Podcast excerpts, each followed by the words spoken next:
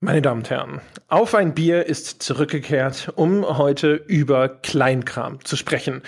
Und wir alle wissen, Kleinkram ist so ziemlich das spannendste Thema auf der Welt, deswegen können wir das alle wahrscheinlich gar nicht erwarten. Trotzdem reden wir heute erst noch über Bier. Jochen Gebauer, was trinken wir? Wir trinken Bier. Also ja, ich zumindest. konkret. Ach so, du willst auch noch das Konkrete wissen. Mhm. ja, nachdem du mich im äh, Vorgespräch zu dieser Sendung, wo wir uns noch über ein paar andere kleine organisatorische Dinge unterhalten haben, ähm, darauf hingewiesen hast und das Wort Funkstätter in den Mund genommen hast, hast du mich durstig auf Funkstätter gemacht. Und nachdem ich nämlich neulich im Profi-Getränkemarkt hier vor Ort war und gesehen haben, dass sie drei Kästen Funkstätter zum Preis von zweien verkaufen, habe ich dann doch mal drei eingekauft. Und die müssen ja auch mal weg was in aller Welt ist denn bitte schon ein Profi-Getränkemarkt? So heißt er halt. Profi-Getränkemarkt. Und Getränke holt man beim Profi. Das steht dran. Und ich gehe okay. jetzt bei Bier nicht zum Amateur. Also ich würde jetzt nicht unbedingt zum Amateur-Getränkemarkt. Aber wie, ich versuche mir gerade vorzustellen, wie so ein Profi-Getränkemarkt aussieht. Da wissen sie, wie die Flaschen aufgehen. Ja, also eigentlich, da wird nicht irgendwie erst versucht, links rum zu drehen. Also eigentlich sieht er genauso aus wie jeder andere Getränkemarkt. Ich nehme halt einfach an, sie haben sich gedacht, dass irgendwie Amateur oder Einsteiger oder so nicht ganz so gut kommt. Da, da stand bestimmt irgendwie so der Marketing-Typ am Anfang und hat gesagt, und dann machen wir eine Werbekampagne mit, holt man beim Profi. Ja, das könnte sein. Auf jeden Fall ist es definitiv ein Profi in der Hinsicht, dass ich jetzt drei Kästen Funkstätter zum Preis von zweien habe. Und ich auch nur deswegen keine sechs Kästen Funkstätter zum Preis von vier habe, weil das Auto zu klein war. Na. Mhm. Also, meine Damen und Herren, äh, werden Sie Unterstützer dieses Podcasts auf Patreon, damit Jochen Gebauer endlich ein größeres Auto bekommt. Sie sehen ja, ja, das sind Missstände, da äh, schüttelt selbst die dritte Welt noch traurig mit dem Kopf. Ja, oder vielleicht kann also, ich mir irgendwann ein, einen Getränkelieferdienst leisten.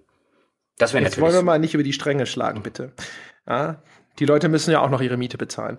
Ich trinke in dieser Sekunde ein schwarzer Steiger und ich habe das letzte Mal oder vorletzte Mal oder irgendwann habe ich mal erzählt, ich hätte ein Bier, ein Hörerbier von äh, dem guten Vogt getrunken, der damals unseren Twitch-Stream moderiert hat, der früher schon bei der GameStar für mich Twitch-Streams moderiert hat.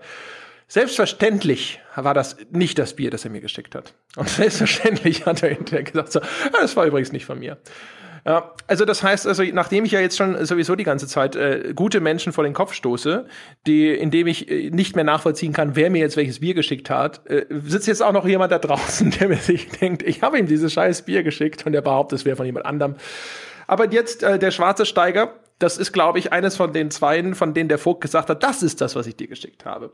Und wenn nicht, ich behaupte jetzt einfach in Zukunft immer, es wäre alles, alles von ihm. Ja, ist alles vom Vogt. Hm. Wie schmeckt denn der schwarze Steige?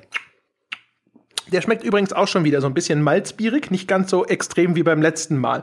Ich könnte mir vorstellen, dass der Vogt das äh, mit einem leichten Kichern verschickt hat. So, schwarzer Steiger. Klingt ja so ein bisschen anrüchig, pornös, würde man sagen. also ich würde das nicht sagen. Du würdest das nicht sagen? Aber, ich finde, das klingt so. Äh, gib Bred Auskunft darüber, was du abends machst. Das, ja. wer, wer redet denn von Abend? Nein. also. Ja, leg, leg, lieber mal los. Richtig. Steige. Klingt also pornös. Ja ist, pornös ist pornös überhaupt ein Verb? Oder ein Adjektiv? Jetzt schon. Das Internet hat mich kaputt gemacht, meine Damen und Herren. Ich kann für das, was ich sage, nicht zur Rechenschaft gezogen werden. Wir sprechen über Kleinkram. Also das heißt, äh, du hattest ja den Vorschlag, dass wir mal über so Dinge sprechen, vermeintliche Nichtigkeiten, ja, kleine Problemchen, wo der Entwickler sich denkt so, na, das mache ich jetzt mal so und nicht weiß, dass wir wutschäumend vor dem Rechner sitzen und sagen, das geht so nicht. Das geht so nicht. Und genau darüber werden wir heute sprechen. Auch genau in der Stimmlage machen sich also auf etwas gefasst. Jochen Gebauer, was haben Sie denn recherchiert? Oh, ich habe da ganz, ganz, ganz viel recherchiert. Und es soll tatsächlich, um das vielleicht nochmal ähm, kurz äh, ein bisschen weiter zu erklären, soll so um diese Dinge gehen, wo man jetzt nicht auf die Idee käme, wenn man jetzt mit einem Kumpel über das Spiel redet, vielleicht in erster Linie sagt, aber da gibt es noch dies und dies und jenes. Das hat mich total aufgeregt. Aber es hat jetzt so jeder seine, zumindest aus meiner Erfahrung, ähm, jeder, mit dem man so redet über Spiele, da kommen irgendwann so diese kleinen Steckenpferde bei raus von Dingen, die der auf den Tod nicht ausstehen gehen kann, die ihm einfach in jedem Spiel so richtig, in dem sie vorkommen, so richtig auf den Senkel gehen und wo man jetzt im Nachhinein nicht da sitzt und sagt, boah, das hat es jetzt notwendigerweise zu einem schlechteren Spiel gemacht und warum zur Hölle werten das deswegen die Tester nicht um irgendwelche 30 Punkte ab, sondern wo man einfach nur so persönlich da sitzt und sagt, boah, jedes Mal, wenn ich das in irgendeinem Spiel sehe, könnte ich die Dachlatte rausholen. Genau, mhm. ja. Also die Sachen, die, in, die wir nicht unbedingt in der Wertschätzung als Kernkritikpunkt anführen würden, wobei ich habe einen auf der Liste, den habe ich erwähnt, der Sonderwertschätzung, aber das gehört nicht, das tut nichts zur Sache. Und ähm, also die Sachen, die halt nirgendwo er erwähnt werden, die aber heimlich doch dafür verantwortlich sind, dass das Spiel nur noch 20% verdient hat. Genau wenn sie überhaupt diese 20 Prozent verdient. Und dann fange ich jetzt einfach mal an. Ich weiß tatsächlich nicht, ob ich es damals während der Deus Ex Wertschätzung, die du gemacht hast, mal kurz angesprochen habe. Ähm, ansonsten aber jetzt an dieser Stelle. Wenn Spiele mich zwingen, zum Beenden über das Hauptmenü zu gehen, könnte ich die Dachlatte auspacken. Das ist ein gutes. Das ist ja. gut. Also, also wenn mich ein Spiel, und zumindest bei Deus Ex, bei dem neuen, war es tatsächlich so, da ist es mir zuletzt aufgefallen, wenn ich ein Spiel beenden will, weil ich abgespeichert habe, wie ich das in der Regel tue, bevor ich ein Spiel beende, und dann gehe ich im Menü auf Spiel beenden und dann fragt er mich als allererstes mal, ob ich das wirklich will, weil aller nicht gespeicherter Spielfortschritt geht dabei verloren. Nun gab es übrigens mal eine Zeit, da haben Spiele gemerkt, ob ich kurz vorher abgespeichert habe und sind mir nicht auf den Keks gegangen mit einem, du hättest doch mal lieber abspeichern sollen. Aber gut, damit kann ich leben. Dann drücke ich da auf Ja und dann komme ich ins Hauptmenü. Und dann muss ich da wieder auf Spiel beenden. Und dann fragt er mich selbstverständlich, ob ich das Spiel wirklich beenden will und ob ich weiß, dass aller nicht gespeicherter Spielfortschritt verloren geht. Und dann muss ich wieder auf Ja drücken. Und ehe ich mich versehe, habe ich mindestens vier Klicks gebraucht, um aus dem verdammten Spiel rauszukommen. und das sind eindeutig drei zu viel. Also ich kann ja verstehen, okay, selbst wenn man den Spiel beenden in einem Menü versteckt, würde ich persönlich sagen, da klicke ich nicht aus Versehen drauf, mach's mit einem Klick. Aber dieses wollen Sie das Spiel wirklich beenden? Alles klar, damit lasse ich mit mir reden. Aber mich zu zwingen, den Umweg durchs Hauptmenü zu gehen, da könnte ich, da könnte ich echt dachlattenweise, könnte ich da, könnte ich da Argumente vorbringen. Dachlattenweise, sage ich dazu nur. Und das ist, um, um das ganz kurz noch zu Ende zu sagen, das ist jetzt wirklich nichts, wo ich jetzt hingehen würde als, als jemand, der ein Spiel testet oder so. Oder wenn ich jetzt mit dir über ein Spiel rede, wäre das echt nicht das Erste, was mir dabei einfällt. Und vielleicht hätte ich es tatsächlich, bis ich einen Test schreibe oder mit einem Kumpel darüber rede, auch schon wieder vergessen. Aber in dem Moment, wo es passiert, sitze ich davor, bekomme rote Augen und grüne Haut und ähm, ja, denke ans Holzschnitzen. ja, so ist es. So war auch jede Folge von Hulk. Ja, das stimmt. Also, das, ich verstehe auch ehrlich gesagt nicht, warum sie das machen.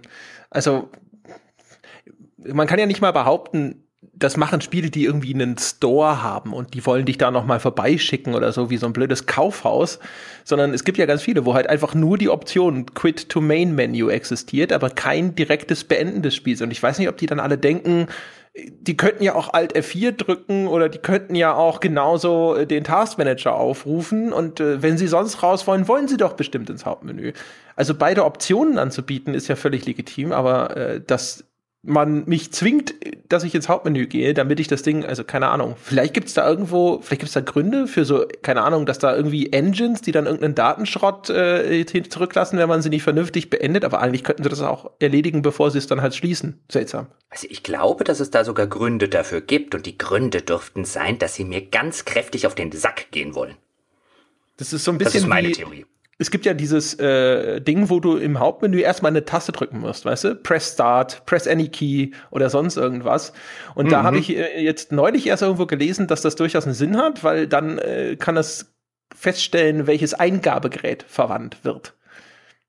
Weißt du? Damit du siehst, damit weiß das Spiel gleich, ach, er benutzt ein Gamepad oder an der Konsole weiß er dann, ach, er benutzt den Player One oder mhm. den Player Two oder sonst irgendwas. Also das ist der Grund, warum das mal gemacht wurde. Aber ähm, bei dem Ding fällt, fällt mir jetzt halt zumindest spontan nichts ein, wieso das gemacht wird. Aber, also hm. der, der Zyniker könnte vielleicht ähm, zu der Erklärung kommen, dass es vielleicht doch einen Haufen Leute gibt, die obwohl dort zu Desktop beenden oder Quit to Desktop oder was auch immer draufsteht, ähm, dann da sitzen und denken, hä, wieso ist jetzt das Spiel zu? Da wollte ich doch, ich wollte doch vielleicht zurück ins Hauptmenü. Also vielleicht gibt es ja einen nennenswerten Teil von Spielern, die zu blöd für Quit to Desktop sind. Das will ich jetzt ja gar nicht. Ähm, total verneinen diese, diese Möglichkeit, auch wenn ich normalerweise kein Fan davon bin, alle Leute für blöd zu halten, aber du weißt ja, ich habe ja mal eine Zeit lang bei einer technischen Hotline damals bei Infograms gearbeitet, da wird man zumindest in der technischen Hinsicht durchaus zum Kulturpessimisten. Ähm, vielleicht liegt es an irgendwie sowas. War das ernüchternd? Haben bei dir auch Leute angerufen und äh, haben gesagt, sie benutzen den, äh, den Patch, ja, den Node-CD-Patch und jetzt funktioniert ihr Spiel nicht mehr? Äh, die gab es auch. Also es gab auch die Leute, wo haben sie denn das Spiel her? Also das hat mir da so ein Kumpel gebrannt, ähm, die dann angerufen haben. Ähm, aber nein, tatsächlich am besten waren die Leute, die solche Sachen gesagt haben. Die liest man ja tatsächlich immer wieder. Und ich hatte sie de facto auch ein, was steht denn jetzt auf ihrem Bildschirm? Ein Blumentopf, an dem kann es nicht liegen. Der stand schon vorher da. Das hatte ich tatsächlich mal. Und mein absoluter Favorite war übrigens der, ähm, der Jugendliche. Und ich will jetzt nicht sagen, ob er Migrations- oder Nicht-Migrationshintergrund hatte, weil das hörte man nicht raus. Aber der hat halt so geredet, wie man sich das so teilweise ähm, äh, so auf dem Schulhof so vorstellt. Ey, Alder, so diese, diese Tour. Und äh, der irgendwann angerufen hat. Und ich glaube, es ging um Dark Messiah of Might and Magic, wenn ich mich nicht sehr irre. War ähm, doch ein Ubisoft-Spiel dann war es nicht Dark Messiah of. Kam das nicht damals irgendwie mit Infogramm? Ich weiß, ich. Heroes of My Magic nee. kam mit Infogramm damals noch, oder? Ich meine, nee, es war Dark haben Messiah. Sie immer gespielt bei mir im Büro. Auf jeden Fall rief er an. Ich meine, es war das. Vielleicht war es auch irgendwie ein anderes, äh, äh, so eine Art Action-Adventure. Und meinte, ey, Alter, so hat er sich auch am Telefon gemeldet. Ey, da gehe ich da um die Ecke und da kommt Monster und fickt mich. Und dann sitzt er halt da. Was muss ich jetzt machen? Hast du auch gedacht, was war das für ein Spiel, sagen Sie? Ich möchte mir das notieren. Ähm, und dann sitzt du halt schon da und denkst dir so ein, hm, ja, ich guck dann mal in die Komplettlösung und äh, dann kam, ähm, ja, jetzt sag mir doch mal, was muss ich denn machen, damit ich kann ficke Monster? Wie gesagt, da kann man ein bisschen zum, äh, äh, bei manchen der Anrufern zum Kulturpessimisten äh, werden. Wobei den, den, den jungen Mann fand ich eigentlich tatsächlich eher lustig. Das sind dann so die Momente, wo man äh, kurz auf Lautsprecher schalten, die Kollegen dazu ruft. Oh. Ja. Jetzt haben wir uns kurz wieder entfernt, Anekdoten. Ich hatte das nie. So habe ich schon mal erzählt, dass ich ja auch mal, ich habe ja mal in einem Callcenter gearbeitet zu Studentenzeiten. Ja, was war denn das für ein Callcenter? Hm? Ja, ich habe ich hab Abos vercheckt. Mhm. Was? Ja, also quasi wie heute. du warst in so einer äh, Drückerkolonne oder wie? Ja, ja, genau. Das waren, oh. äh, also ich habe für die, ich habe die Süddeutsche Zeitung immerhin verkauft, ja, also wenigstens nichts, wofür ich mich schämen musste. Und es waren halt Menschen, die bei irgendwelchen Gewinnspielen oder so mitgemacht haben und die mussten dort eine Box angekreuzt haben, sie wünschen weitere Informationen. Und äh, das erste, was man in diesem Job lernt, das sagen dir die Menschen dann auch gerne mal sogar am Telefon explizit, dass viele Leute diese Box ankreuzen, weil sie denken, sie erhöhen damit ihre Gewinnchancen. Also sie kreuzen das an, weil sie denken, dass äh, alle Leute, die nicht die Werbeeinverständnisse ankreuzen, direkt im Schredder landen. also ich so, ja, ich habe es nur angekreuzt, weil ansonsten äh, ziehen sie mich ja eh nicht ne, bei so einem Gewinnspiel und so. Aber ich habe kein Interesse an dem Scheiß. Aber da gab es tatsächlich, das war eigentlich nicht lustig. Das war nur so, die, die erste Lektion, die man lernen muss, ist, wenn, wenn du schon in den ersten 15 Sekunden nicht den Eindruck hast, dass derjenige Interesse hat, legst am besten auf und rufst die nächste Nummer an. Du, also jemanden tatsächlich am Telefon zu beschwatzen, der erkennbar kein Interesse hat, ist fast unmöglich und völlig ineffizient. Okay. Ha, dass du für sowas mal gearbeitet hast. Aber um das jetzt wenigstens dann ganz kurz zu Ende zu erzählen, ich habe ja auch mal für ein Callcenter gearbeitet. Also jetzt nicht bei Infogramm, sondern dann später während dem Studium genau eine Woche lang. Das war für einen großen damaligen Pay-TV-Anbieter, um es so rum zu formulieren. Und da wurde einem dann während der Schulung, ich dachte, das könnte ja so ein ganz netter Studentennebenjob sein, so Sachen erklärt wie, naja, wenn da jetzt am Wochenende vielleicht einer anruft und der möchte gerade mit seinen Kumpels Fußball gucken, aber sein Konto ist nicht mehr gedeckt, dann schalten Sie es ihm doch noch, äh, dann können Sie es ihm manuell nochmal für den einen Tag freischalten. Dann haben wir ja diese Erfahrungswerte gesammelt, dass er dann doch noch irgendwo sein Geld aufkratzt. Und das waren dann so die Momente, wo ich gesagt habe, diese Telefonate führe ich nicht, tschüss. hat, hat, ja, keine Ahnung. Ich weiß nur, dass meine, meine Callcenter-Chefin und ich sind damals auch aneinander geraten. Ich weiß aber gar nicht mehr, was es war, genau, ehrlich gesagt. Also man hat mich hinterher, ehrlich gesagt, wegen chronischer Ineffizienz im Telemarketing, hat man mich in die Datenerfassung versetzt. äh, hätte ich vielleicht auch dazu sagen sollen, als ich eben gerade gute Tipps dafür vergeben habe. Du warst also zu dumm zum Telefonieren. Ich war zu blöd, um Sachen zu verchecken. ja. Du wirst da halt irgendwie, es gibt dann so Statistiken, ne, wie viele Calls du gemacht hast und wie viel du dabei an Abos hinter wirklich verkauft hast und da war ich halt scheiße.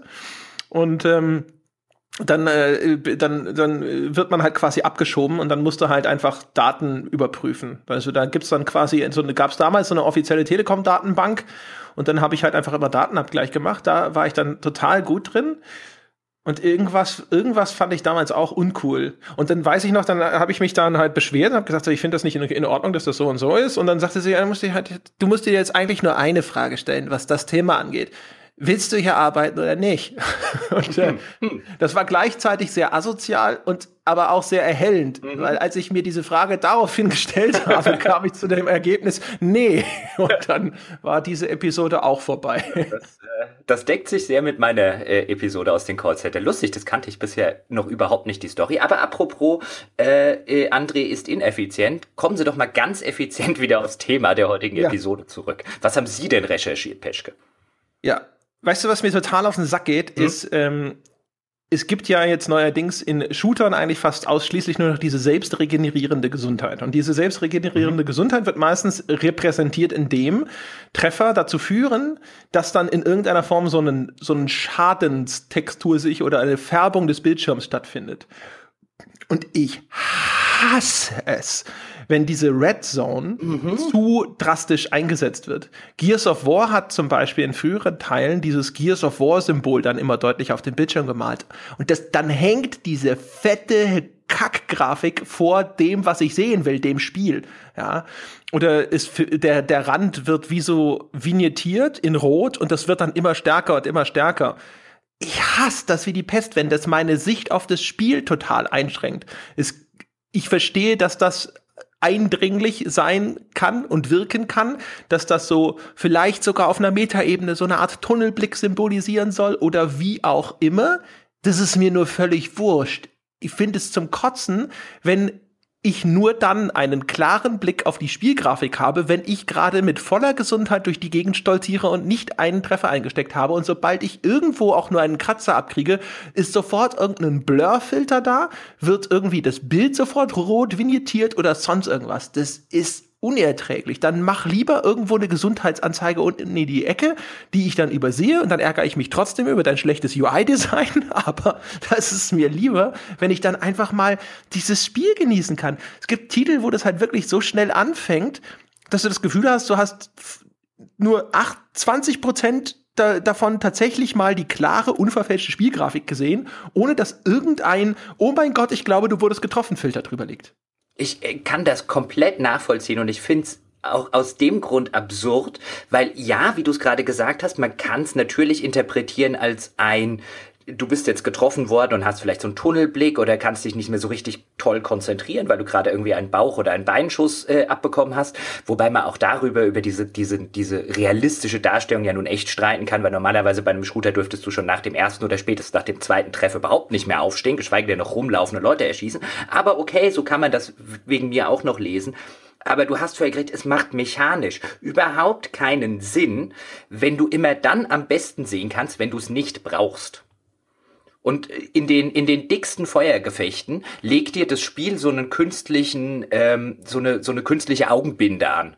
Und da, wo du es eigentlich wirklich brauchen würdest, um tatsächlich spielmechanisch so zu spielen, wie du spielen willst, lässt sich das Spiel nicht oder macht es dir mit so einer mit so einer sehr künstlichen ähm, Einschränkung äh, erheblich schwieriger. Ich, ich, mich stört das auch total. Ich kann tatsächlich die Spiele, die's, diese Shooter, die es extrem machen, ähm, auch nicht gut spielen.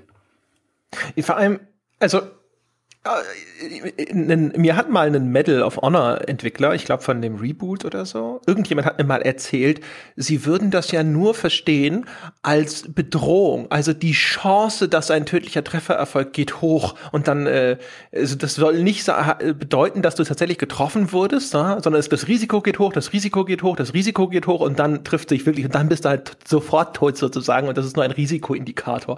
Das äh, war auch so eine schön, schön, schön mal irgendwas hingebogen Bogen sozusagen, um zu erklären, warum etwas doch einen Sinn ergibt, was auf den ersten und zweiten Blick überhaupt keinen Sinn ergibt.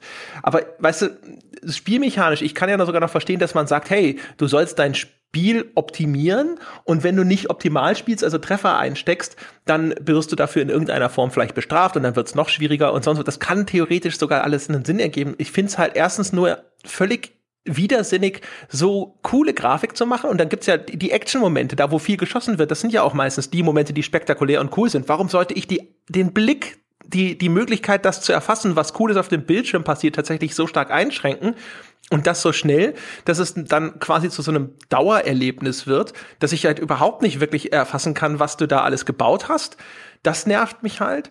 Und vor allem diese Spiele mit äh, regenerierender Gesundheit, die sind ja allein schon von der Balance immer so, dass du leicht getroffen wirst. Weil es ist ja nur, wenn sich Schaden über einen kurzen Zeitraum total aufsummiert, dann kommt das Game Over. Und dafür musst du ja schon relativ schnell Treffer einstecken, damit überhaupt eine Herausforderung da ist. Also anders als bei einer Health Bar, die nach und nach abgebaut wird und nur, äh, nur, nur von Zeit zu Zeit durch Power-Ups wieder aufgefrischt werden kann, ist das ja was, wo diese ständige, akute und immer wiederkehrende Bedrohung, die ist ja notwendig, damit dieses System funktioniert. Und genau deswegen finde ich, dass halt das Spielelement, also diese Anzeige, die Kommunikation an den Spieler dann so penetrant zu dir sein boah, da denke ich immer so, wieso? Das genauso übrigens, das kann ich gleich vielleicht noch sogar ein bisschen dranhängen, ist halt, wenn diese Detektivmodi zu viel eingesetzt werden. Da haben wir aber schon oft genug drüber gesprochen. Wenn ich halt in, in Witcher ständig rumlaufe oder auch in Batman, in den Batman-Spielen, wenn ich ständig diese Detektivansicht brauche. Das ist jetzt bei Witcher, ist da genügend Zeit dazwischen. Bei manchen Batman-Spielen gibt es Passagen, wo du halt ständig diese komische Wireframe verzerrte Optik wie so ein Röntgenbild vor dir hast und du denkst dir so, ich will aber eigentlich die hübsche Spielwelt sehen. Ich will nicht in dieser blödsinnigen, komischen Ansicht die ganze Zeit agieren müssen. Die nervt mich. Das ist nicht das, was ich sehen will. Das andere ist ästhetisch viel ansprechender. Nochmal ganz kurz zu der, zu der Lebensenergieanzeige. Die muss ja noch nicht mal sich durch herumliegende Health Packs notwendigerweise nur manuell regenerieren lassen. Ich habe ja per se, je nachdem, was das, äh, was das für ein Spiel ist, auch nichts dagegen, wenn die sich automatisch regeneriert. Das ist, finde ich, noch keine zu Tode Vercasualisierung. Das Problem von diesen von diesen Blut-Overlays, die du da teilweise halt einfach hast, ist, ich finde die so enorm schlecht lesbar. Also ich weiß, wenn ich unten eine zum Beispiel, wenn ich eine Lebensenergiebalken habe oder wenn ich eine 100% Anzeige habe, so wie früher in den, in den alten It-Spielen oder so, dann dann kann ich dorthin gucken und ich weiß, wie viel Health ich habe. Wenn ich diese Overlays habe, die da draufkommen, also zumindest mir geht's so, ich kann nie ein, genau einschätzen, wurde ich jetzt ein bisschen getroffen, wurde ich jetzt sehr getroffen, ja, das färbt sich dann unterschiedlich ein, aber das ist, das ist so schlecht lesbar. Ähm, und das, das gibt mir so wenig Feedback, das gibt mir ein schwammiges Feedback. Ich hätte aber gerne ein konkretes Feedback, weil nur wenn ich ein konkretes Feedback habe, kann ich halt auch vernünftig äh, planbar handeln. Auch im Kontext eines Shooters, wo ich natürlich in Sekundenbruchteilen Entscheidungen treffen muss. Aber gerade wenn das Spiel von mir verlangt, in Sekundenbruchteilen Entscheidungen zu treffen, dann gebt mir bitte ein konkretes Feedback. Ja, Größtenteils zumindest, ja. Also das ist ja was mit, mit, den, mit der Spielerfahrung kann man das dann meistens einschätzen. Dann kommt es auch zu so coolen Momenten, wo du weißt, du bist jetzt kurz davor. Es ist aber unklar, wie kurz davor. Und dann kommst du gerade noch so davon und dann ist es schon so ein bisschen so, boah, geil. Und das ist dann eindringlicher, als wenn du gesehen hättest, okay, es sind noch 20 Prozent. Es fühlte sich an wie fünf.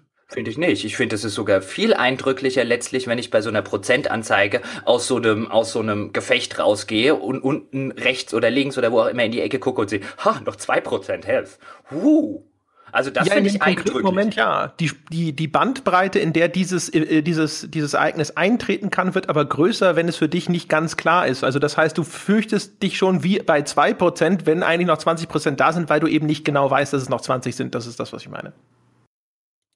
Das ist wohl richtig. Dafür fürchte ich mich dann halt die ganze Zeit. Genau. Ja, weil ich nicht, also ein, weil ich, ich, ich finde es echt schwierig einzuschätzen. Ist das jetzt irgendwo so um die 70 Prozent oder sind wir schon bei 40 Prozent? Ich lasse mich mal lieber nicht treffen. Was übrigens dann häufig dazu führt, zumindest mir geht so, aber vielleicht ist das auch meine Spielweise, das will ich jetzt gar kein Spiel ankreiden, aber dass ich Shooter viel, viel vorsichtiger spiele, seit es diese Overlay-Anzeigen gibt, als ich die früher gemacht habe, als ich ein klares Feedback bekommen habe. Na, das geht mir nicht so. Also seitdem es regenerierende Gesundheit gibt, spiele ich Shooter viel weniger vorsichtig, ja, weil ich halt weiß, ich kann jetzt einfach schnell in Deckung gehen und dann war es das wieder. Das liegt aber, wie ich schon vorher gesagt habe, nicht unbedingt an der, regeneri an der automatisch regenerierenden Gesundheit. Natürlich, natürlich sorgt die dafür, dass du, dass du, dass du noch ähm, noch rücksichtsloser vorgehen kannst, als wenn du jetzt erstmal wieder ein Health Pack suchen musst. Das, das auf jeden Fall. Ähm, Ich finde aber tatsächlich, dass wenn ich, so ging es mir neulich zum Beispiel auch bei Battlefield oder bei Call of Duty, ich bin jetzt ja nicht der weltgrößte äh, Shooter und Call of Duty und Battlefield äh, aber als ich da mal wieder reingespielt habe, ist mir jedes Mal aufgefallen, ich spiele das mittlerweile echt vorsichtig. So hätte ich das vor, so hätte ich jetzt vor, vor 20 Jahren oder so ein Doom oder so nicht gespielt. Aber ich kann halt echt immer, also mir geht's echt so, ich kann, kann nicht gut einschätzen bei dieser Sorte Spiel, ähm, wie viel Treffer ich noch vertrag. Vielleicht äh, liegt es auch einfach an der mangelnden, äh, an der mangelnden Übung mit dieser Sorte Spiel. Mir wäre trotzdem eine klare Anzeige immer lieber. Ja, wie, also keine Ahnung, also zumindest mein Erlebnis ist halt genau andersrum. Also früher, wenn es eine Ressource ist, die ich verwalten muss, die sich nicht automatisch wieder auffüllt, dann ist es genauso wie mit Granaten. Ich regelmäßig renne ich in Shootern rum und stelle am Ende des Spiels fest, dass ich wahrscheinlich drei Granaten geworfen habe, weil ich die immer gehamstert habe für den Fall, dass ich sie bei irgendeinem Endgegner ja, oder so äh, dringend äh, brauche. Das, das sowieso oder Lebensenergietränke in Rollenspielen. Mein Gott, ich könnte Läden damit aufmachen. Ich könnte einen kompletten Aldi Süd in, äh, in Britannia nur mit irgendwelchen irgendwelchen Heiltränken bestücken. Genau, ja. Also, oder im ersten Diablo oder so, wo du halt wirklich da sitzt und du denkst so, nein, nein, nein, nein, nein, nein, um Himmels Willen, Heiltränke, ja, wer weiß, wann wir sie noch mal brauchen. Auch den, auch den kleinen, der jetzt eigentlich nur noch 5% meiner Energieleiste auffüllen würde. Wobei in Diablo, im ersten Diablo hast du die ja tatsächlich gebraucht. Also das, das fand ja, ich über eine, weite Strecken. Ja, aber das fand ich eine der Sachen, die mich damals übrigens am ersten Diablo so fasziniert haben. Es war eines der wenigen Spiele, wo ich Heiltränke tatsächlich benutzt habe. Es hat mich dazu gezwungen. Normalerweise, also Heiltränke gehen ja sogar noch. Ab und zu konsumiere ich die sogar noch, wie jetzt neulich bei Tyranny. Da habe ich gerne mal einen Heiltrank runtergekippt. Aber wenn es dann um sowas geht wie Schutztränke oder irgendwelche Tränke, die deine deine äh, irgendwelche Werte um äh, einen gewissen Betrag für eine gewisse Zeit steigern und so weiter, die hebe ich mir immer für den ganz schweren Endkampf auf, der nie kommt. Da gibt es echt so viele Sachen, wo du so immer denkst, so jetzt bei Dishonored war es genauso. Da äh, gibt es zum Beispiel, keine Ahnung, da gibt es so Minen, die man auslegen kann oder es gibt äh, so diese Schlafpfeile, die du besonders gut gebrauchen kannst und da hast du halt nur fünf oder zehn oder so davon und das ist halt immer das Ding, wo du da sitzt und so, ja, aber äh, was, wenn jetzt dann als nächstes eine Konstellation von Wachen kommt, wo es nur mit Anschleichen und bewusstlos wirken nicht funktioniert? Das jetzt, wenn ich jetzt diesen Schlafpfeil verbrauche, dann stehe ich hinterher dumm da. Und dann behältst du ihn und behältst du ihn und behältst du ihn und irgendwann stehst du da und denkst dir so, das Spiel ist rum. Ich habe irgendwie, glaube ich, vier Schlafpfeile benutzt. Das ist schlecht. Ja, das ist, ich musste neulich tatsächlich dran denken, weil ich hatte ja erzählt, meine, meine Mutter hatte eine, eine Augen-OP, also nichts Schlimmes, sondern ähm, äh, da wurde so ein, äh, wurde ein bisschen was an der Linse gemacht, dass sie jetzt wieder schärfer sehen kann. Und ähm, meine Mutter ist ja bei weitem nicht mehr die jüngste. Und jetzt war es so ein bisschen nach der Augen-OP, als sie so ein bisschen groggy war, noch von der von der Narkose, die sie gekriegt hat, hat sie dann so ein bisschen erzählt, oh, und wenn ich jetzt, äh, was machen wir denn, wenn ich jetzt nicht mehr so richtig sehen kann auf dem Auge? Und wofür es überhaupt gar keine Anhaltspunkte gab, aber man neigt ja dazu und manchmal auch alte Leute immer erstmal so an Schlimmste zu glauben. Und mich nervt das dann immer in der Situation so ein bisschen, wo ich ein so, jetzt mal dir doch nicht das Schlimmste aus, was passieren könnte. Und dann musste ich tatsächlich, weil ich währenddessen Tyranny gespielt hatte, dran denken, warte mal, ich spiele genauso. ja, das fiel mir dann halt einfach auf, weil da hatte ich da halt im, im Auto sitzen, wir haben drüber geredet und ich kam halt direkt vom Tyranny spielen, weil ich sie abgeholt habe. Und dann dachte ich mir, warte mal, vor, vor, vor einer halben Stunde hast du genau so ein Spiel gespielt. Du gehst einfach immer vom Schlimmsten aus. Deswegen, nee, lieber nicht benutzen. Wer weiß, was noch passiert. Ja, dann auf einmal sind wir da Konservative. Ja, ganz, ganz grässlich ich sonst nicht drauf. Sogar bei Tyranny ist es mir sogar aufgefallen, dass sich dort, ähm, dort gibt's Edelsteine, die du finden kannst. Und bei Edelsteinen als alter Rollenspieler bin ich ja vorsichtig. Wer weiß, ob ich die irgendwann im vierten Akt nicht noch verzaubern kann. Ja, gibt Stimmt, ja genug Oder in Spiele. irgendeine Rüstung einfügen. Ja, oder in irgendeine Rüstung oder sonst irgendwas. Das weiß ich ja noch nicht. Also horte ich die Dinge. Und was natürlich dann irgendwann dazu, äh, äh, dazu führt, dass ich irgendwann im vierten Akt feststelle, dass das alles überhaupt nicht geht und auf einen Schlag reicher bin als jeder Mensch in diesem ganzen verdammten Königreich. Das stimmt, also gerade, es gibt ja Rollenspiele, die sowas kennzeichnen, die das dann halt direkt, ich glaube, in, ist es nicht in den Elder Scrolls, dass das als Junk gekennzeichnet wird, das ich Zeug, das du gar nicht auch, gebrauchen kannst? Ja, aber es gab auch so viele Rollenspiele mittlerweile bei Pillars of, äh, bei Pillars sag ich schon, bei Tyranny wandern sie auch in einen extra Bereich, der heißt aber, glaube ich, nicht Junk, aber selbst wenn der Junk heißen würde, ich habe schon genug Rollenspiele gespielt, wo Dinge in Junk-Ordner oder in Junk-Tabs gewandert sind, obwohl sie nicht Junk waren. Das passiert mir nicht nochmal. Siehst du, das macht Dishonored 2 richtig. Wenn du da was einsammelst, was einen, einen Wert hat, kriegst du einfach gleich das Geld. Das musst du nicht noch irgendwo verkaufen. Ja, oder er schreibt, ich meine, Turney macht es tatsächlich zum Beispiel an manchen Stellen. Es schreibt in die Gegenstandsbeschreibung, das kannst du an einen Händler verkaufen. wo ich mir denke, danke Spiel, dass du es mir gesagt hast. Das hilft mir jetzt echt gerade weiter. Wie? Und dann sitzt du aber nicht da und sagst so, das kann ich an einen Händler verkaufen. Aber das heißt ja nicht, dass ich noch was anderes damit machen kann. Ja, auf die Weise hat mich noch kein Spiel verarscht. Früher oder später wird wahrscheinlich das erste kommen und dann sitze ich tatsächlich da und sage, ich glaube euch Entwicklern kein Wort mehr. Nie wieder. Nie mehr. Nie wieder. Das ist, ja, schön, hast du noch. Wir, wo, was, was womit, wir, womit wir aber auch bei einem Thema wären, das ich jetzt gar nicht auf der Agenda habe, aber gerade sowas zum Beispiel nervt mich auch immer und immer wieder, wenn ich ein Spiel spiele und tatsächlich erstmal bei Rollenspielen passiert das halt relativ häufig und dann googeln muss oder bei Reddit oder wo auch immer gucken muss und dann feststelle, da haben schon zehn Leute die gleiche Frage gestellt, nämlich kann ich das verkaufen? Kann das weg oder muss ich das äh, mit mir rumschleppen? Und wenn mir ein Spiel da zum Beispiel bei Gegenstandsbeschreibungen kein wirklich klares Feedback gibt, es gibt natürlich Ausnahmen, also ich finde es auch völlig okay, einen Gegenstand einzubauen, von dem nicht ganz so ersichtlich ist, braucht man den noch, braucht man den nicht, aber wenn ein Spiel nicht klar kommuniziert, das ist Junk, das kann weg, dann nervt mich das extrem. Ja, ja, das hatten wir ja gerade im Grunde genommen. Genau, genau. da sind wir jetzt äh, aus Versehen auf diesen, auf diesen Punkt gekommen. Sind wir drüber gestolpert sozusagen. Ja, so sind wir halt. Ja. ja einfach mal in eine ich habe auch noch einen, ja. einen richtigen Kleinkram. Ja. ja, klar. Das ist mir tatsächlich auch jetzt neulich, ich glaube bei Dishonored ist es mir wieder aufgefallen. Weißt du, was ich total hasse ist? Wenn ich das Scheißmenü nicht mit der gleichen Taste schließen kann, mit der ich es aufrufe. Oh. Wenn ich mit M die Karte aufrufe, aber dann muss ich Escape drücken, um sie wieder zuzumachen. Dachlatte. Dachlatte, sofort. Sofort. Ja. Weil gerade so Sachen, weißt du, so ein Inventarmenü oder sowas, das rufst du halt ständig mal schnell auf, um was nachzuschauen. Und dann will ich einfach einmal die Taste und dann zack, nochmal die Taste und wieder zu. Und nicht einmal die Taste und dann so, und jetzt bitte die andere Taste. Warum auch immer jetzt irgendjemand auf die Idee gekommen ist, dass ich in dem Falle bitte schön eine andere Taste zum Schließen drücken muss. Wobei ich ja tatsächlich verstehe das vollkommen, aber weil mich das über Jahre hinweg so angepisst hat, habe ich mir mittlerweile echt angewöhnt. Ist mir vor ein paar Monaten ist es mir dann mal, mal wieder aufgefallen, weil es plötzlich ich weiß nicht mehr welches Spiel es war, es gab eins, wo du tatsächlich auch die Taste wieder drücken musstest. Und ich hatte mir in der Zwischenzeit echt angewöhnt, Escape zu drücken. Und dann ist mir auf den Keks gegangen, dass ich die Taste, die ich gerade gedrückt habe, nochmal drücken muss und dass es mit Escape nicht geht. Ja, es muss halt beides gehen. Genau. Einfach. Beides. Es muss einfach beides gehen. Ja, es muss beides gehen. Schlimm. Ist ganz einfach. Ja. Aber das ist halt echt so, du denkst so, so einfach nur mal zack, zack. Ja. Und gerade, ich spiele halt dann auch häufig zum Beispiel so ein bisschen, äh, äh, zum Beispiel, ich spiele abends im Bett und dann liegt häufig meine Katze noch auf meinem Schoß. Die liegt dann meistens halb auf dem Laptop, halb auf meinem Schoß, weil sie halt inzwischen zu groß ist, um sich noch davor einzurollen. Und außerdem ist der Laptop wegen dem Akku dann ja warm und das findet die Katze total super. Und dann habe ich so die, die, die Hand unter ihr, so halb, und es ist schwer, jetzt irgendwie groß umzugreifen. Wenn ich dann aber schon umgegriffen habe, um die Taste zum Menü öffnen zu drücken, dann will ich halt einfach nochmal mit dem gleichen Tastendruck das Menü wieder schließen können. Weil wenn ich dann rüber muss zu Escape oder sowas, ja, dann wecke ich hinterher das Kätzchen auf, dann muss es sich neu einrollen, muss sich wieder hinlegen. Häufig kommt sie dann auf die Idee, also ich habe ja zwei Katzen und die, die jüngere, die kleine schwarze, die inzwischen die große schwarze ist, die ähm, Katzen haben so ein Ding, dass sie, dass sie, wenn sie sich wohlfühlen und so, dann trappeln sie so auf deinem Bauch rum. Ja, das machen kleine Kätzchen, um Milch zu kriegen. Deswegen nennt man das Milchtritt. Jetzt haben wir alle was gelernt.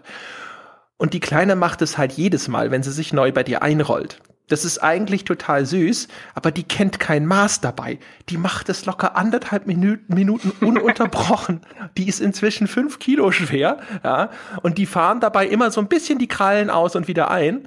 Und äh, am Anfang ist es süß und niedlich und dann nach einer Zeit geht's dir halt echt auf den Sack, weil es immer so ein bisschen piekst und sie hört nicht auf damit. Und deswegen ist es extrem wichtig, dass wenn das Kätzchen sich einmal hingelegt hat, dass es liegen bleibt. Das ist so wie, oh nein, jetzt habe ich das Baby aufgeweckt. Okay. Ja, also, liebe Entwickler da draußen, bitte berücksichtigt in Zukunft beim Designen eures Interfaces, dass Andres Kätzchen eingerollt liegen bleibt.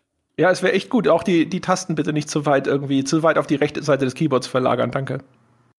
Ähm, kommen wir zum nächsten Punkt. Ja, kommen wir? bitte. Ja.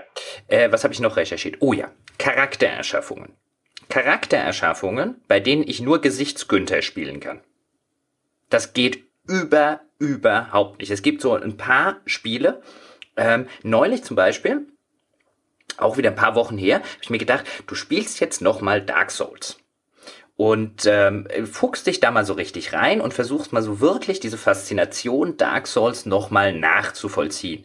Weil, wie der ein oder andere vielleicht schon weiß, bin ich jetzt nicht der weltgrößte Dark Souls-Fan gewesen, habe aber immer zugegeben, dass ich das noch nie so richtig, richtig intensiv gespielt habe. Das hatte ich dann mir vorgenommen, nachdem ich in irgendeinem Steam-Sale ähm, die ähm, Prepare to Die Edition irgendwie für wenig Geld mal eingesagt habe. Und ich kam bis zur Charaktererschaffung und ich habe mir gesagt, den Typen will ich nicht spielen. Der sieht scheiße aus. Egal was ich mache, er sieht scheiße aus. So jemanden will ich nicht spielen. Der sieht scheiße aus. Weißt du, gib mir, ich habe kein Problem damit, wenn mir ein Spiel irgendwie einen hässlichen oder einen Charakter gibt, den ich nicht ästhetisch finde. Aber wenn du mir eine Charaktererschaffung gibst und alle Optionen sehen aus, als hätte der gerade einen LKW mit dem Gesicht gebremst, will ich ihn nicht spielen. Und das wird mich jetzt längerfristig nicht davon abhalten, tatsächlich nochmal Dark Souls zu spielen. So borniert und kleinkariert bin ich dann auch wieder nicht, dass es daran scheitert. Aber in diesem ersten Moment habe ich davor gesessen und mich so richtig geärgert, weil wenn du mir eine Charaktererschaffung gibst, dann lass mich auch einen Charakter machen, mit dem ich ästhetisch die nächsten oder dem ich die nächsten 30 Stunden auch häufiger mal ins Gesicht gucken will, nämlich jedes Mal, wenn ich das Inventar aufmache. Und da will ich nicht erschrecken, weil er aussieht wie Frankensteins Monster. Aber ist es nicht irgendwie bei Dark Souls, da spielst du doch irgendwie so quasi Untote und so, ist es dann nicht logisch? Aber ich meine, wobei du hast gesagt, hässlich stört dich nicht, aber was ist denn dann, was stört doch, dich da direkt? Hässlich stört mich, wenn ich eine Auswahl habe. Wenn du mir eine Auswahl gibst, und bei Dark Souls ist es tatsächlich so, ja, die Hälfte des Spiels sieht ja sowieso aus wie ein Zombie, aber es nervt mich trotzdem. Du baust ja am Anfang eine, eine menschliche Figur. Und da hast du verschiedene Gesichter und verschiedene äh, Frisuren und so weiter. Aber die Gesichter sind alle hässlich. Und mich stört nicht, wenn mir das Spiel einen, einen Charakter vorsetzt, den ich persönlich jetzt vielleicht nicht sonderlich ästhetisch äh, fände, äh, dann spiele ich den halt. Weil es ist das Einzige, was es gibt. Aber wenn mir das Spiel eine Charaktererschaffung und mir unterschiedliche äh, Gesichter und so weiter gibt, dann nervt's mich, wenn die alle scheiße aussehen. Also ich habe sowas ähnliches bei mir auf der Liste, was bei mir ist es tatsächlich so, mich nervt's vor allem, wenn ich nur so man würde so heutzutage neudeutsch, englisch sagen, nur so Vanilla-Charaktere machen kann. So typische Helden. Der, der darf dann sogar quasi nach herkömmlichen konventionellen Standards gut aussehend sein. Aber wenn ich ich, das, das ist halt was, das finde ich immer so langweilig. Das nervt mich deswegen, weil es, weil es für mich halt dann es gibt eine Charaktergenerierung, aber ich kann nichts machen, was ich irgendwie cool finde. Ich will den halt wenigstens fett machen können. Oder ich will eine Echse spielen oder äh, er soll wenigstens irgendwie, keine Ahnung, einen pinken Mohawk haben dürfen oder sonst irgendwas. Wenn ich nur hier Prinz, Prinz Kunibert spielen kann, ja, oder seinen Bruder, den, den schwarzen Ritter Eisenherz, das ist eher was, was mich stört, wo ich immer denke so, ihr seid ja mal wirklich das Fadeste, was ich erlebt habe seit, keine Ahnung, Mountain Dew Light. Also so, es gibt ja so äh, Charaktergeneratoren. Also wenn wir jetzt zum Beispiel mal über gute reden, also wenn du es gerade sagst, jemanden fett machen oder einen pinken Mohawk geben, dann wäre wahrscheinlich Saints Row in der Hinsicht genau. Ja, dein. Saints Row ist wirklich, äh, das ist tatsächlich ein Positivbeispiel. Saints Row ist in der Hinsicht fantastisch. Äh, äh, Saints Row finde ich auch in der Hinsicht super, weil man, weil du machen kannst, was du willst und ich machen kann, was ich will. Also in der Hinsicht ist halt einfach ein Charaktergenerator, der halt einfach jedem so ein bisschen erlaubt, das zu machen, was er will. Weil ich will jetzt nicht unbedingt mit irgendeinem pinken Mohawk oder äh, mit äh, irgendeinem äh, ähm, äh, komplett absurd übergewichtigen äh, Charakter durch die äh, äh durch die Gegend äh, laufen. Also ich ich mag dann tatsächlich diese klassischen Heldenfiguren ähm, ganz gerne. Und die Charaktere, die ich mir erschaffe, wären wahrscheinlich auch eher diejenigen, bei denen, bei denen du jetzt zum Beispiel sagen würdest, boah, wie langweilig. Ähm, aber das sind halt Sachen, die mir wichtig sind. Ein anderes Beispiel, was eine super Charaktergenerator, also Eve Online, ist fantastisch. Weiß nicht, ob du, ob du das überhaupt mal gespielt hast oder zumindest mal den Charaktergenerator angeguckt hast. Ich habe das gespielt, aber zu der Zeit war dein Charakter im Grunde nur als Porträt in dem ah, Spiel. Okay. Dass man da rumlaufen kann, wo man die Figur wirklich sieht, das ist ja noch nicht so lange her. Okay. Und ähm, das andere ist All Points Bulletin. Ja, also das, gut, APB, ja, das, ja. das arme Ding. Ja. Armes, armes Ding. Willst du kurz erklären, warum? Für den Fall, also es gibt, glaube ich, ja, das ist, einer, der es nicht kennt. Das ist von Realtime Worlds, die Entwickler von Crackdown. Und Crackdown habe ich schon oft ge genug erzählt, wie geil ich Crackdown fand. Und dann äh, habe ich mich natürlich sehr gefreut eigentlich. Das war immer als eine Art GTA Online, also damals gab es noch nicht äh, ein tatsächliches GTA Online, verkauft gewesen. Also äh, Gangster und Polizisten, Online, Shootouts, große offene Welt und so weiter und so fort. Und das äh, haben sie sensationell geschafft, das erstens lange Zeit nicht fertig zu kriegen, das Geld zu verbrennen. Die hatten irgendwie 100 Millionen, glaube ich, an Venture-Kapital, das sie da verbrannt haben. Da gibt's äh, Erlebnisberichte der Entwickler aus der Zeit, die an diesem Projekt mitgearbeitet haben, die erzählen, wie das die Firmengründer da die Kohle durchgebracht haben. ist wirklich eine faszinierende Story im größeren Kontext auch. Und das ist dann irgendwann später so verschämt, ich glaube, bei Electronic Arts erschienen und dann sehr schnell in der Versenkung verschwunden. Sehr tragisch. Es, war ja am Anfang so ein, so ein Abo-Modellspiel. Und es wurde dann relaunched als ein Free-to-Play-Spiel, das es immer noch gibt, wenn ich mich nicht sehr irre. Das kann gut sein, ich weiß es gar nicht. War das echt also als Abo mir, tatsächlich? Bin mir relativ sicher. Und es hatte halt einen der umfangreichsten äh, Charaktergeneratoren, als es zumindest auf äh, in dem in dem als Abo-Modell rauskam. Wenn ich mich nicht irre, muss man heute im, im Free-to-Play-Modell, das müsste ich mir aber noch mal genauer angucken. Aber ich glaube, da muss man sehr viele von den Sachen dann wieder dazu kaufen. Also viele von den Optionen, die drin waren. Also da konntest du halt echt viel machen. Also nicht nur was das Aussehen des Charakters angeht, sondern auch die Klamotten, die Tattoos, und so weiter und so fort. Die Frisuren, ich glaube, da gab es eine absurde Zahl von Frisuren und so weiter drin. Und ich mag, ich mag ja sowas. Ein, ein anderes Negativbeispiel übrigens in der Hinsicht äh, und vielleicht einer der Gründe, warum ich äh, The Secret World so gerne, wie ich es mag, und ich habe es an dieser Stelle schon häufig genug für sein Geschichtenerzählen gelobt und für seine fantastische Welt und für das fantastische Lore, das dahinter steckt und die tolle Prämisse, aber ich sehe in The Secret, Secret World hat einen Charaktergenerator, der ist also viel unterirdischer wird's nicht mehr. Also du, es ist vollkommen unmöglich, auch nur einen hässlichen Charakter zu erschaffen. Also du musst wirklich irgendeinen Charakter erschaffen, der in einem Lexikon neben, oh mein Gott, wie sieht der denn aus, abgebildet ist. Also selbst hässlich. Du musst drunter. Und, und, in einem Spiel, wo ich dem, dem Charakter dann in irgendwelchen Dialogen oder vielleicht irgendwie beim Rumlaufen und so weiter immer mal wieder ins Gesicht gucke und ich denke mir, mit dieser Figur kann ich mich nicht identifizieren. Also die sieht nicht, die, ist, die, die sieht nicht nur scheiße aus, die sieht auch noch wirklich aus, wie kein Mensch aussieht. Also das ist, äh, ich, ich meine, das klingt jetzt alles vielleicht tatsächlich ein bisschen eitel und ja, ich will ja gar nicht abstreiten, dass ich bei, bei der ein oder anderen Sache vielleicht ein bisschen, ein bisschen eitel bin. Aber gerade wenn ich mich so einem Eskapismus hingebe und so, gerade in Rollenspielen, dann ähm, will ich tatsächlich, dass meine Figur, insbesondere wenn ich der jetzt die nächsten sonst wie viele Stunden zugucke, so aussieht, wenn du mir schon einen, einen Charakter Editor oder einen Charaktergenerator gibst, Spiel, wie ich das möchte. Das erste Dragon Age zum Beispiel war auch eine absolute Katastrophe, einen Menschen hinzukriegen, der nicht irgendwie ausgesehen hat, als äh, wolle er sich gerade im Stehen in die Füße beißen. Ganz grässlich. Was übrigens auch super war, was Charaktergenerator angeht, ist äh, die Fight Night-Reihe von Electronic Arts, diese Boxspiele. Ähm, da haben wir in Fight Night, ich glaube, vier war es noch oder so. Also erstens waren die allein schon deswegen super, weil es da dieses Gameface gab. Du konntest also dein eigenes Gesicht als Foto importieren und dann konntest du quasi dich selbst spielen. Das hatten mein Bruder und ich natürlich sehr, sehr viel Spaß mit. Aber du konntest halt in dem Charaktergenerator halt auch echt viel Zeug machen. Und da haben wir seit, ich glaube, Fight Night 3 haben wir legendärerweise immer, immer Fetzo Showdown, unseren regelmäßigen Champion, der halt immer Der total übergewichtige Fokuhila-Typ mit so einem 70er Jahre Pornobärtchen ist und immer zu so einer mexikanischen Fanfare einläuft. Ah, Fetzer Showdown ist der beste. un, un, unglaublich, er lässt nichts aus, der Peschke. Es ist einfach so großartig, mit dem, mit dem, dem Typen zu spielen.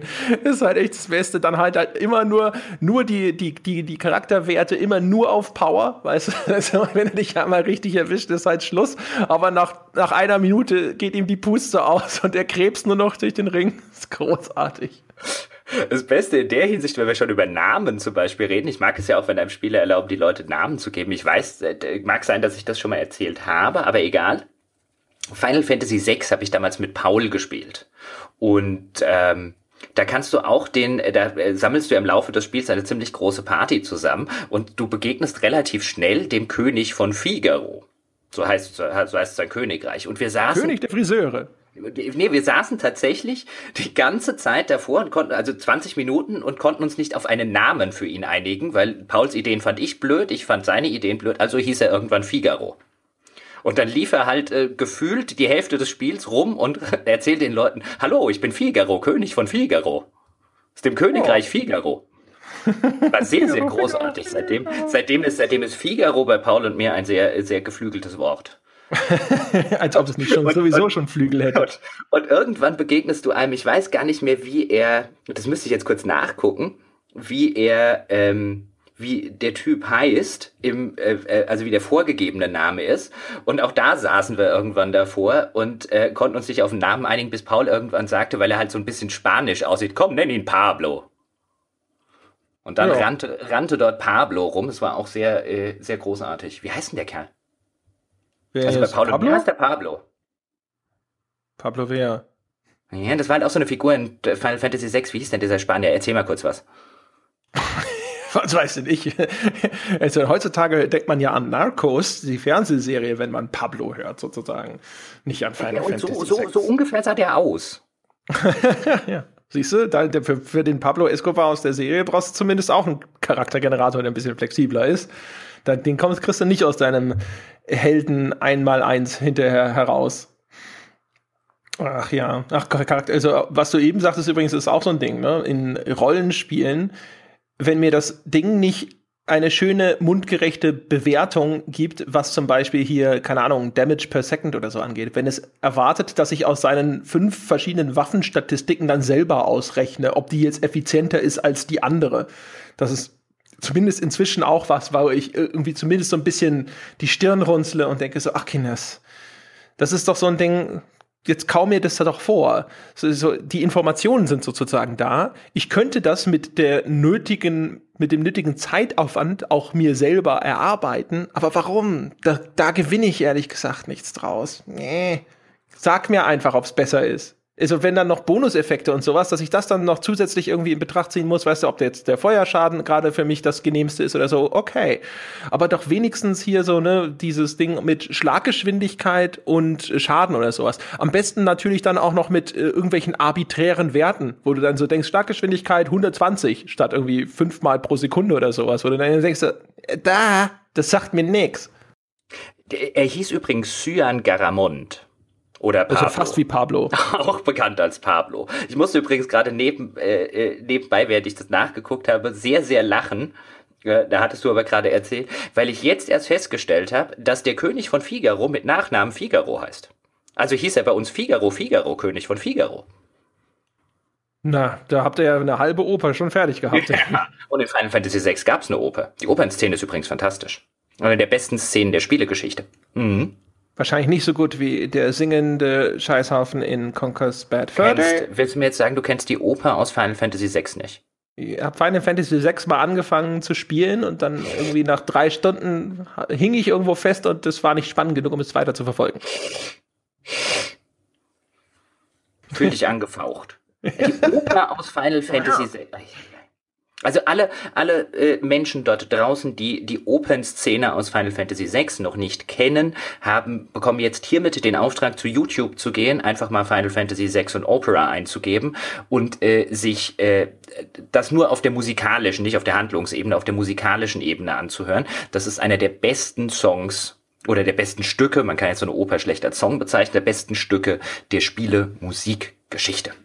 So. Da bin ich ja traumatisiert von den Menschen, die mir immer weismachen wollten, dass dieses, ich glaube, das hieß Space Opera, dieses Ding aus dem Fifth Element Soundtrack, dass das ein tolles Musikstück sei. Das ist noch nicht mal auf dem gleichen Planeten. Aber gut, was hast du denn jetzt tatsächlich noch recherchiert? Ich habe noch was ganz Profanes, mhm. ja, und das ist auch total zu erwarten wenn die scheiß Sprache nicht umschaltbar ist, direkt im Spiel. Wenn ich äh, entweder in Steam irgendwo die Language umschalten muss oder noch bizarrer, wenn ich auf meinem System in Windows die Sprache ändern muss, damit das Spiel sich bequemt, eine englische Sprachausgabe oder eine deutsche herzugeben. Ist mir bis heute unbegreiflich, wieso Spiele ja offensichtlich in der Lage sein können, mehrsprachig ihre Sprachausgabe auszuliefern, die ist ja da, aber nicht einfach im Optionsmenü ein Eintrag vorzusehen, in dem ich einfach umschalten kann, in dem ich sagen kann, jetzt will ich auf Englisch, jetzt will ich auf Deutsch und jetzt, wenn ich es auf Französisch, Türkisch oder Italienisch jetzt spielen möchte, dann kann ich das auch machen. Also die dürfen ja gerne erkennen, was meine Standardsprache ist und dann eine davon schon mal auswählen. Aber wieso bitte kann ich das nicht genauso leicht umstellen wie die Auflösung der Texturdetails? Das ist mir ein Rätsel. Insbesondere am schlimmsten wird's ja dann, wenn du tatsächlich zum Beispiel noch die komplette Konsole umstellen musst. Also das ist ja, auch. Also, oder auf, wenn ich, wenn ich am Ende sogar eine ganz andere Sprachfassung installieren muss, also die, die Blüten, die das treibt, ja, es gab ja früher Sachen, ich glaube, wo war denn das? War das früher bei Steam oder bei Origin? Irgendwo war das, wo, wo ich dann tatsächlich, wenn du die Sprache umgestellt hast, hat er gesagt, alles klar, dann lade ich jetzt noch mal 5 Gigabyte, einfach dieses andere Sprachpaket runter oder das ganze Spiel noch mal. Wo du da vorgesessen bist und auch gedacht hast, so, wa, wa, wa, Moment, ja, ich dachte, das ist schon alles da. Also ich bin ja, gerade in früheren Zeiten war man häufig sogar froh, wenn es überhaupt möglich war. Es war meine ich, mich zu erinnern, zum Beispiel zu den Zeiten von der Xbox 360 und der PS3. Also die PS3 hatte dann häufig wegen der Blu-ray noch eine zweite Sprachfassung mit drauf, die dann bei der Xbox gefehlt hat. Das hat stark dazu geführt, dass ich, obwohl ich die Xbox 360 als Konsole lieber mochte, Dinge auf der PS3 gespielt habe, einfach weil dann die andere Sprachversion mit an Bord war und ich mir nicht eine rein englische Fassung importieren musste. Ähm, aber das, ja, heutzutage habe ich da ehrlich gesagt kein großes Verständnis mehr für, wenn ich nicht einfach sagen kann, ja, denn ich hätte gerne bitte die englische Fassung von dem Ding. Weißt du, was mich übrigens noch fast mehr nervt als die Umstellerei? Also mir geht's häufig genug so, dass ich ein Spiel bei Steam zum Beispiel runterlade, was ich gerade gekauft habe, ich lade es mir runter, ich drücke auf Start, wenn es denn endlich fertig geladen ist und das erste, was ich mache, ist ein Do, du hast vergessen auf Englisch zu stellen. Also nochmal raus, äh, nochmal auf Englisch stellen, dann festzustellen, dass er jetzt irgendwie noch, äh, noch 5 Gigabyte Sprachdateien nachladen muss, wo ich meine, äh, ne, ne. aber gut, ist ja ein bisschen meine eigene Schuld. Was mich aber noch mehr annervt als diese Geschichte, sind schlechte schlechte Untertitel im Sinne von Platzierung, Größe des Textes oder äh, Länge des Textes. Also dass heute immer noch Spiele rauskommen und es sind gar nicht wenige, die, wenn ich die auf Englisch spiele und mir aus welchen Gründen auch immer Untertitel zuschalten lasse, zum Beispiel weil hier tagsüber ab und zu mal Halligalli herrscht, draußen auf der Straße, wenn irgendwie ähm, wenn, wenn irgendwie mal wieder die Müllabfuhr gefühlt 103 Jahre braucht und, und so weiter und so fort oder wenn die, wenn die, wenn die Nichte mal wieder ein bisschen durch, durch, durch den Hausflur brüllt und so. Ich habe dann gerne Untertitel tagsüber, weil ich, weil es mir häufig so geht, dass ich dann sage, hey, das habe ich gerade nicht verstanden, weil hier ein bisschen, bisschen Highlife in Dosen herrscht. Und dann gibt es Spiele, ich glaube Mafia 3 war das letzte, die halt ihre Untertitel auf eine fantastisch schlechte Art und Weise einblenden. Und wo ich mir denke, wie kann dir das denn heute noch passieren? Also ich glaube nicht, dass ich der Einzige bin, der gerne mal mit Untertiteln das Ganze in der Originalfassung laufen lässt. Ähm, ob das jetzt aus Verständnisgründen ist oder tatsächlich aus, aus Lärmgründen in der Umgebung. Und dann hast du teilweise Untertitel, die halt, und die auch vielleicht nicht mit dem Gesagten harmonieren. Also wo du dann halt einfach sagst, okay, die sind fünf Sekunden voraus oder fünf Sekunden zurück. Und wo ich mir denke, das bei einem, insbesondere bei so AAA-Produktionen geht gar nicht. Ich meine, das wäre jetzt auch so ein Fall, liest du garantiert nirgendwann und nirgendwo in irgendeinem Test oder wahrscheinlich nur ganz, ganz selten, ist aber tatsächlich was, was mich echt, echt stört. Ja, das, also mit den Untertiteln, das kann ich so bestätigen. Es gibt halt einfach Situationen, wo das echt ganz praktisch sein kann. Also es gibt halt auch Momente, wo ich halt irgendwo sitze und vielleicht was spiele ohne Ton. Und wenn ich dann halt keine Untertitel zuschalten kann, das ist halt schon blöd. Und wenn die dann halt irgendwo, keine Ahnung, ne, weiße Schrift vor äh, einem viel zu hellen Hintergrund oder so sind, weil man nicht daran gedacht hat, dass es jetzt in der einen Situation halt Not täte, die Untertitel einzufärben, ist natürlich bei Spielen, wo halt so ein langer Zeitraum äh, existiert äh, und, und manchmal so viel tonnenweise Text drin ist, wahrscheinlich auch sehr viel schwieriger als bei einem Film wobei also auch bei Filmen, äh, da bin ich ja total sowieso leidgeplagt, als jemand, der früher ganz viele Filme aus Hongkong importiert hat und die musste ich natürlich dann immer mit Untertiteln schauen. Und ähm, also erstens natürlich waren die teilweise grotesk schlecht übersetzt, aber auch da wurde dann natürlich sehr gerne sehr viel geschlammt, dass die die, die Schriftgröße war zu klein oder die Farbe der Schrift war furchtbar schlecht gewählt, sodass das kaum zu lesen war und so weiter und so fort. Also da habe ich schon Grausamkeiten über mich ergehen lassen, dass ich wahrscheinlich relativ abgehärtet bin. Aber Untertitel sind tatsächlich, was man denkt immer so, ist eigentlich unwichtig, braucht keine, kein Mensch. Und wahrscheinlich so in diesem größeren Kontext könnte ich mir vorstellen, gibt es nicht so viele Leute, die Untertitel benutzen. Aber es gibt halt immer wieder mal Situationen, wo sie sehr praktisch sind. Das auf jeden Fall. Und also ich habe sie einfach gerne an. Im, Im Sinne von einem, wenn, wenn ich dann wenn ich dann mal akustisch was nicht verstehe, weil irgendwas ist oder weil mein Hund bellt oder weil was auch immer, dann kann ich es halt einfach nachlesen. Also ich, ich lasse sie einfach gerne mitlaufen, weil sie stören mich tatsächlich auch während Zwischensequenzen nicht, auch wenn ich jetzt gar nicht, wenn ich sie gar nicht lese. Ähm, deswegen fällt mir vielleicht häufiger auf, wenn Untertitel, wenn Untertitel dann ähm, dann schlecht platziert sind oder schlechte Schriftart haben oder eben ein bisschen zeitversetzt zuvor oder zurück sind. Aber sowas, sowas stört mich, weil ich finde, das sind, das sind, das sind so kleine Schlampereien, die ähm, äh, mich dann tatsächlich so ein bisschen nerven. Dragon Age Origins zum Beispiel hatte es damals geschafft, seine Untertitel oben einzublenden. Das hat mich das komplette Spiel über wahnsinnig gemacht. Also ich meine, die heißen Untertitel. For a reason. Hallo, immer wird nach Innovation gerufen, ja, aber dann. das hatte mich, das hatte mich echt wahnsinnig gemacht. Gut, ich hab, glaube, die haben es deswegen gemacht, weil du ja unten immer die Antwortmöglichkeiten in den Dialogen gehabt hast. Ähm, und dann, dann hast du aber die oben eingeblendet. Also ich, ich, ah, daran habe ich mich das ganze Spiel nicht gewöhnt. Dass die Untertitel oben sind, das äh, hat mich etwas. Ich meine, da käme heute bei Filmen doch auch keiner auf die Idee, die mal oben einzublenden. Da gibt es garantiert irgendwo einen Film. Finde ich, find ich übrigens bei Filmen auch ganz schlimm, um mal kurz einen Bogen zu schlagen. Dinge, die mich nerven, ist, wenn du, äh, bei Netflix hast du das häufig äh, zum Beispiel, wenn du nur diese gehörgeschädigten Untertitel auswählen kannst. Weil äh, aus ähnlichen Gründen wie den gerade geschilderten, gucke ich auch gerne mal eine Serie mit Untertiteln ähm, auch wenn ich sie vielleicht gar nicht lese, aber ähm, it, dass die nicht die beiden Tracks anbieten, also nichts gegen Leute mit Gehörschädigung, äh, äh, die dann, die dann tatsächlich sowas brauchen wie Musik spielt und so weiter, das sollen die um Gottes Willen sollen die das haben, aber dass da der der andere Track nicht angeboten wird, der einfach nur die quasi Untertitel sind, das verstehe ich nicht.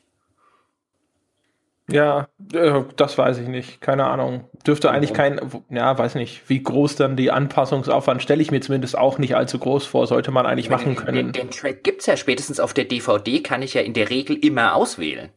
Mhm. Zwischen, äh, was für eine Sorte Untertitel möchtest du denn haben? Also, ja, so zwischen äh, für Gehörlose oder normal genau. meinst du, ja. Ja, mhm. genau.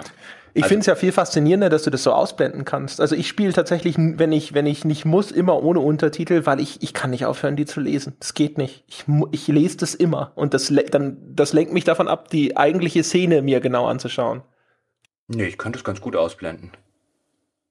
Das geht nicht. Da ist Schrift unten. Die will gelesen werden. Die muss, also die, die, ich weiß auch nicht, ich kann mich da ganz schwer davon abhalten, äh, Untertitel dann nicht zu lesen, muss ich gestehen. Das ist dann halt echt äh, schwierig. Es gibt so ein paar Filme, die ich habe, auf, äh, auch auf so irgendwelche Import-DVDs, wo die eingebrannt sind in den Film. Da kannst du sie auch gar nicht ausschalten.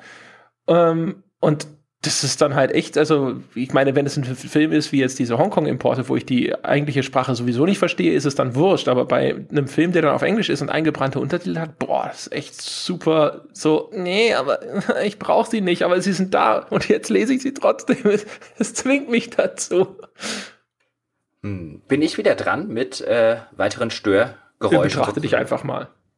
Ich habe nämlich noch was, was nicht so banal ist. Also und auch nicht so profan aber ich finde, es muss jetzt endlich mal angesprochen werden. Crafting. Ah, ja, Crafting hätte ich, das, da habe ich auch sogar nachgedacht. Ich dachte, es wäre zu groß. Verdammt. Jetzt ist es halt großer Kleinkram. Kleinvieh ja, Da können wir, da kann ich jetzt mal, ich kann ja, ich wollte schon, habe ja schon öfter mal über Crafting gehatet. Willst du, willst du einfach mal, ich müsste mir nämlich mal dringend, ich bin äh, immer noch ganz, ganz leicht angekränkelt, aber wenn du gerade mal 30 Sekunden äh, äh, losrenten könntest, könnte ich mir die Nase putzen. Ja, sehr gerne, meine ja, Damen und Herren. Rein. Ich erkläre Ihnen jetzt da einmal ganz kurz, dass äh, ungefähr 90 Prozent aller Fälle, in denen in einem Spiel Crafting vorkommt, dass Crafting ein Haufen Scheiße ist. Und das liegt einfach an zwei Dingen. Erstens, das Crafting bedeutet ja normalerweise nur, ich kriege jetzt irgendein Rezept, also eine Liste an Gegenständen und die muss ich dann einsammeln. Das heißt, es ist im Grunde genommen nur eine endlose, kontinuierliche Fetch-Quest. Meistens allerdings auch noch eine komplizierte, dümmliche. Also ich laufe herum und schaue mir Büsche in der Umgebung an, ob die Beeren daran die richtige Farbe haben und dann sammle ich die ein.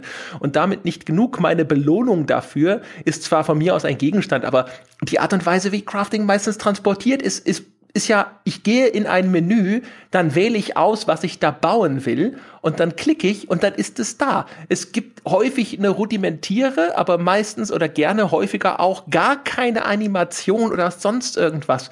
Wenn ich Glück habe, muss ich tatsächlich an irgendeine Werkbank rennen. Aber ansonsten ist es ein reines, ich klicke im Menü Dinge zusammen und habe auf einmal einen neuen Gegenstand. Und also ich es gibt wenige Dinge, die in einem Spiel monotoner, liebloser, atmosphärisch unwirksamer sind für mich als Crafting, weil es im Grunde genommen einfach nur bedeutet, laufe herum, sammle irgendeinen Quatsch ein und erhalte dafür hinterher einen Gegenstand. Dann lieber gehe dahin, bring jemand um und finde den gleichen Gegenstand. Hundertmal lieber, weil spielerisch abwechslungsreicher und interessanter. Ist ja nicht mal so, dass man jetzt groß sagen könnte, oh, aber die Exploration dabei. Ich laufe ja dann durch einen blöden Wald und suche irgendein komisches Ding, auf das mich das Spiel dann irgendwie nach den ersten zwei Stunden des Suchens konditioniert hat. Ich bin in EverQuest 2, ach Gott, in EverQuest 2 durch Gegenden geirrt, um irgendeine blöde Muskatnuss zu suchen und das in der Zeit, als das noch in der Quest-Beschreibung als Nutmeg drin stand und dann aber in, in der freien Wildbahn als irgendwas ganz anderes, weil das alles so halb übersetzt war. Und immerhin bei EverQuest 2 war das Crafting ja sogar noch so, dass ich irgendwelche Skills auslösen musste, um das dann halt zumindest anhand meines äh, erworbenen Crafting-Skills bestmöglich auszuführen. Das heißt, es war sogar noch ein Crafting-System, das den meisten existierenden weit überlegen war, was Interaktivität anging. Und selbst das war furchtbar. Ich hasse Crafting.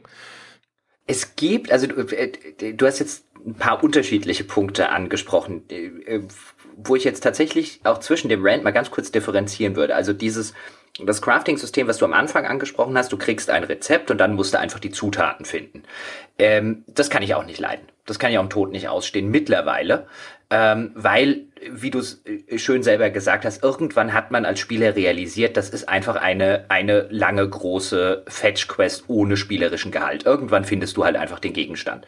Und ähm, in den Spielen, die dir dann erlauben, auf die Suche nach diesen Gegenständen zu gehen, die kommen so schnell in eine in, in, in, in die Schwulität rein, dass, damit das Crafting-System in irgendeiner Form sinnvoll ist, müssen mächtige Gegenstände dabei rauskommen. Und das entwertet, häufig in Rollenspielen ist es so, entwertet komplett das Loot das du irgendwo findest. Und wenn in einem Rollenspiel das Loot entwertet wird, weil ich äh, gefühlt mich 20 Stunden durch eine Welt, Dungeons und so weiter schnetzel, aber nie was Besseres finde als das super duper Schwert, was ich mir gerade mit, äh, mit ein bisschen Einsammelei äh, vor 20 Stunden gebastelt habe, dann entwertet das das Spielgefühl. Ich mag das eigentlich gerade in solchen Rollenspielen, oder auch in Open World Spielen generell, wenn du halt, wenn du halt immer mal wieder so eine kleine Gegenstandsprogression drin hast. Oh, da ist ein Schwert in der Kiste. Ich guck mal, ob das besser ist als meins. Aber es gibt relativ viele Spiele mittlerweile, die nämlich so eine Art Crafting-System haben, bei denen ich dann weiß, ah, wenn ich diese Gegenstände und diese Gegenstände, dann kommt ein total super Schwert raus. Dann verbringe ich vielleicht 20 Minuten oder eine Stunde, die zusammenzusuchen und danach tausche ich dieses Schwert 20 Stunden lang nicht aus. Und das nervt. Also das, deswegen mag ich dieses, du kriegst hier ein Rezept nicht, weil die einzige Option, das ein bisschen wirklich zu verhindern, um diese Balancing-Probleme ein bisschen aufzulösen, ist, dass du halt einen wichtigen Gegenstand aus dem Rezept ähm, irgendwo äh, progressionsmäßig hinter irgendwas gatest, wo man erst später hinkommt. Aber dann kannst du mir da gleich ein gutes Schwert geben. Dann brauche ich das dumme Crafting-Rezept nicht kann an der Stelle übrigens was einfügen. Ich habe dann nämlich was auf meiner Liste stehen, das habe ich dann statt dem Crafting draufgesetzt, weil ich dachte, das wäre zu groß, um als Kleinkram durchzugehen.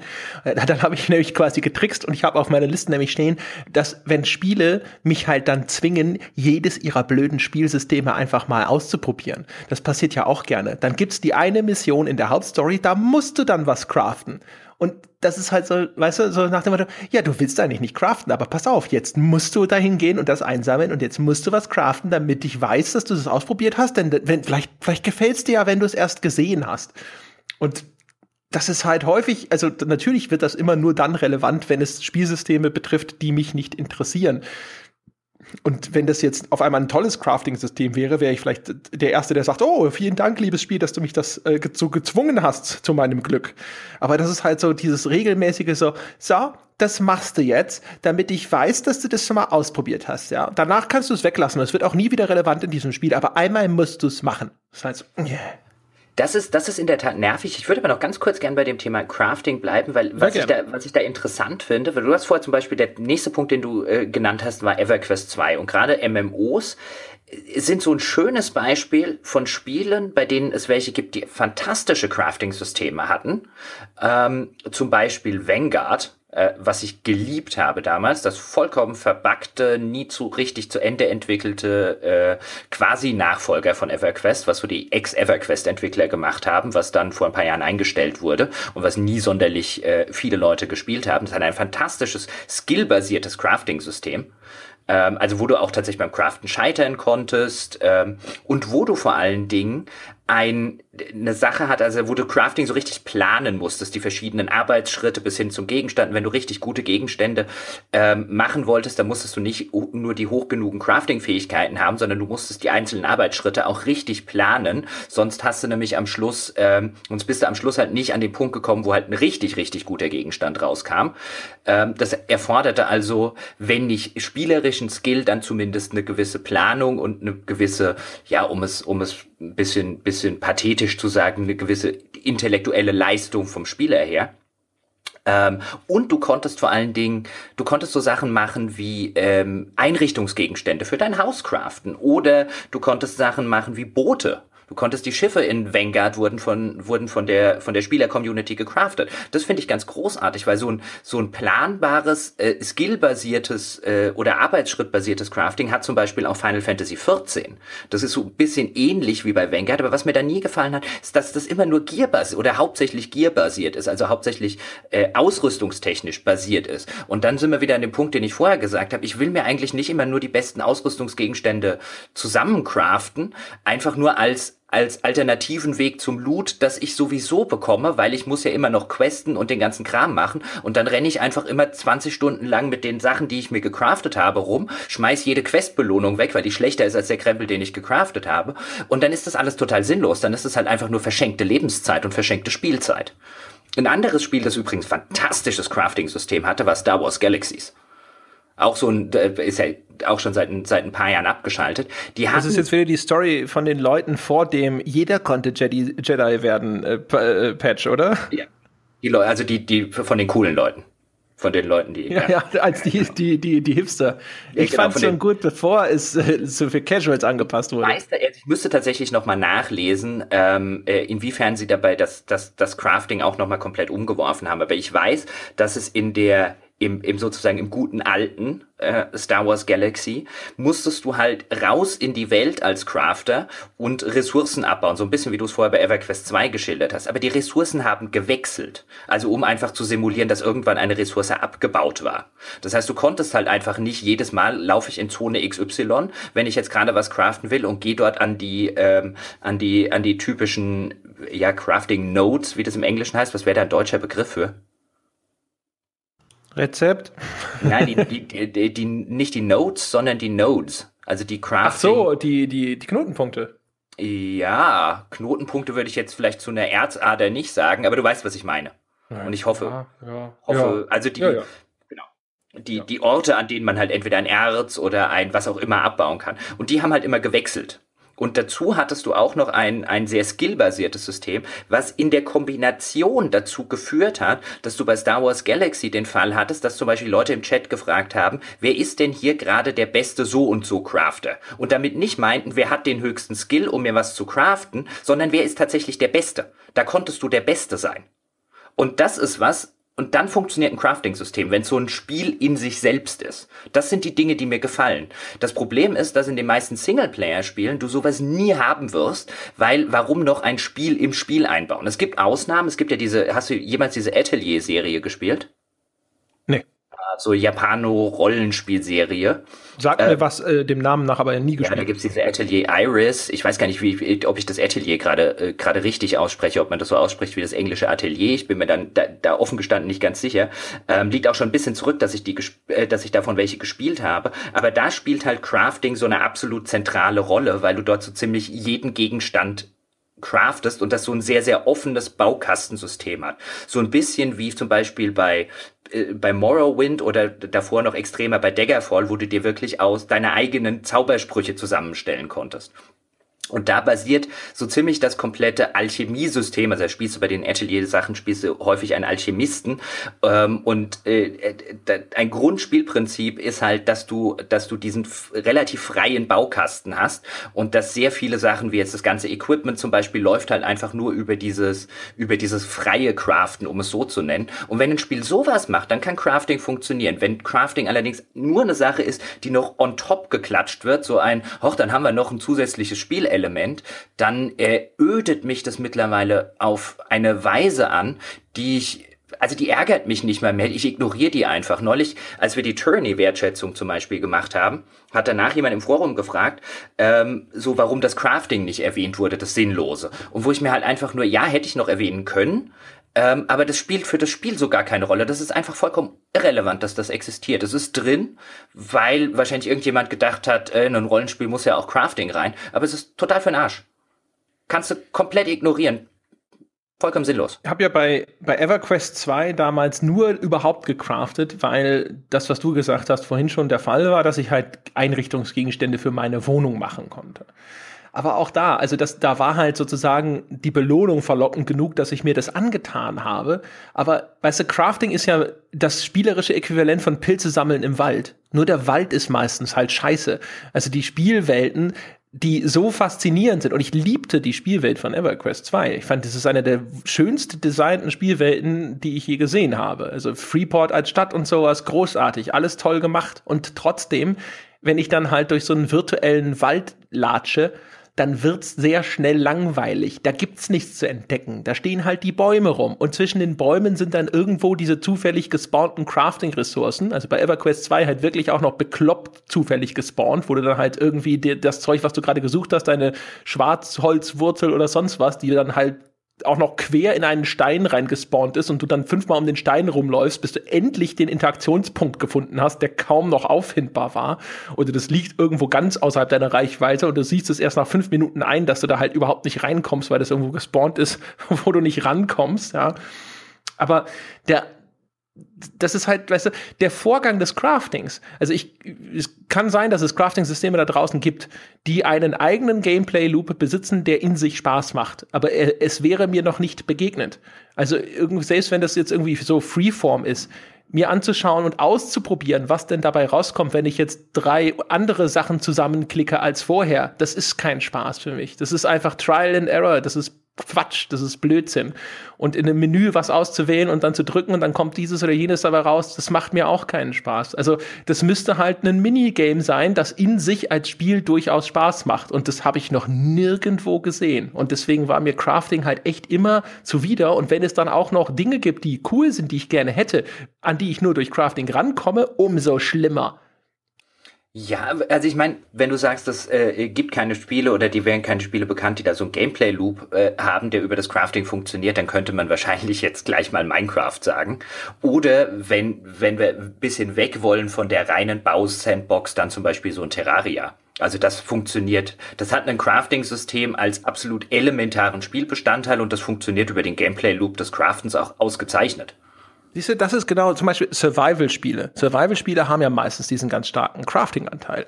Was wahrscheinlich der Grund ist, warum ich die meisten davon absolut nicht spielen kann, weil, weißt du, ja, ich, ich stelle dann irgendwelche Baumaterialien her oder sonst irgendwas. Dann macht mir das Bauen auch Spaß. Aber das Herstellen des Gegenstands ist immer noch scheiße, weil es ist rumlaufen, Zeug sammeln, klicken. Und dann habe ich da endlich das Ding, mit dem ich Dinge tun kann, die spaßig sind. Aber das ist halt so, das muss vielleicht einfach eine persönliche Sache sein. Ähm, das interessiert mich nicht. Es interessiert mich nicht rumzulaufen und zu gucken, wo der richtig farbige Stein liegt, damit ich das Ding kriege, was mir dann Spielspaß bereitet. Also der, der, der, der Einsatz, ja, dieses, äh, wie sagt man, Risk und, nee, nicht Risk and Reward, also, keine Ahnung, ähm, ähm, egal, man weiß, was ich meine. Ne? Aufwand und Nutzen ist das, was ich so sagen will. Das steht meistens in keinem Verhältnis. Ich muss meistens viel Zeit investieren mit Zeug, das mich nicht interessiert, bestenfalls milde unterhält, wenn ich die Spielwelt noch nicht in- und auswendig kenne, um dann das zu machen, was wirklich kurzzeitig viel Spaß macht. Und das läuft meistens immer aus dem Ruder. Und deswegen ist so, oh, ist halt ein riesiges Crafting-System, ist für mich halt eigentlich Entwicklerdeutsch für, das wird dich wahrscheinlich nicht interessieren, was wir hier machen. Ich finde, es kommt drauf an. Also wenn wir jetzt so ein Terraria zum Beispiel nehmen, in das ich echt, echt viele Stunden versenkt habe, ähm, dann ist das eigentliche Craften, was du dann letztlich im Inventar machst, wenn du Gegenstände kombinierst, ähm, das ist tatsächlich spielerisch einfach nur ein, du suchst dir dann aus, welchen Gegenstand du machen willst. Ich meine, okay, Terraria lebt ja auch sehr davon, dass du, wenn du das Spiel einfach mal anfängst, noch gar keine Ahnung hast, was zur Hölle du am Ende alles machen kannst und dass du das alles rausfindest. Aber gerade da zum Beispiel bei einem Spiel, das wirklich, ich verstehe das bei dir bei diesen Survival-Spielen, wo du dann immer deine Spritzen und deine Tränke und so weiter noch und deine Bandagen machen musst. Das nervt mich auch immer ein bisschen, weil, weil der Survival-Aspekt, finde ich, das Gecrafter nicht unbedingt braucht. Während wenn du ein Spiel hast wie Terraria, dessen riesige andere Spielbestandteil ja die Exploration der zufällig zusammengesetzten Welt ist. Und da ein Crafting-System als zweiten Gameplay-Loop, das mag ich eigentlich sehr gerne, weil dann läufst du halt am Anfang rum und irgendwann entdeckst du eine Goldader. Und dann weißt du halt, oh, Gold, das ist ein, ein, was weiß ich, das Metall, das jetzt drei Stufen besser ist als das Metall, aus dem mein Schwert gerade besteht. Und dann freut man sich, dann hat man so richtig Dollarzeichen in den Augen, während man dieses Gold abbaut und äh, sich vielleicht noch umguckt und äh, äh ob irgendwo noch irgendwelche Schleims hergehopft kommen, äh, hergehüpft kommen und dann sich überlegt, oh, gleich wird's aber wieder Nacht und die Zombies kommen, ich sollte mich beeilen mit dem Gold abbauen. Aber ach, es ist Gold, was ich da für tolle Schwerter draus machen kann. Dann funktioniert das, finde ich in dem in dem Kontext. Aber das ist halt eher so die die Minecraft-Richtung als äh, jetzt tatsächlich die Survival-Richtung. Also ich würde Terraria jetzt nicht als Survival-Spiel bezeichnen, auch wenn gerade beim Spieleinstieg und wenn man es noch nicht sonderlich gut kennt und die erste Nacht kommt mit den Zombies, sind ein paar Aspekte davon drin. Aber letztlich ist das ein, die andere Sorte Spiel. Und in dem Kontext ähm, funktioniert für mich auch Crafting. Aber in dem klassischen Singleplayer-Spiel, also ich bräuchte wir haben jetzt heute nicht viel über, glaube ich, über so AAA-Sachen geredet, aber in Dragon Age Inquisition brauche ich das nicht. Ich bräuchte es in Witcher 3 nicht. Ich finde, das macht keins dieser Spiele ein Deut besser. Was Witcher übrigens gut macht, um es an der Stelle mal zu sagen, ist das Alchemiesystem auch wenn es mich teilweise nervt, immer wieder dieses, oh, jetzt muss ich einen Trank nehmen, jetzt muss ich erstmal hinknien. Aber das ist wenigstens vernünftig in die Spielwelt und passend zum Charakter integriert. Das ist nicht aufgesetzt. Ja, oder Skyrim. Hab ihn in scheiß Skyrim nie was gecraftet, außer wenn ich da am Anfang bei dem Hoshi da mal vorbeischauen muss, da in Riverwood oder wo das ist. Aber ansonsten ist es halt so, ja, du kannst total tolle Sachen kriegen, wenn du nur craftest. So, ja, nee, danke, danke, reicht. Ich komm klar. ich nehme auch lieber das rostige Schwert Level 1. ist mir recht.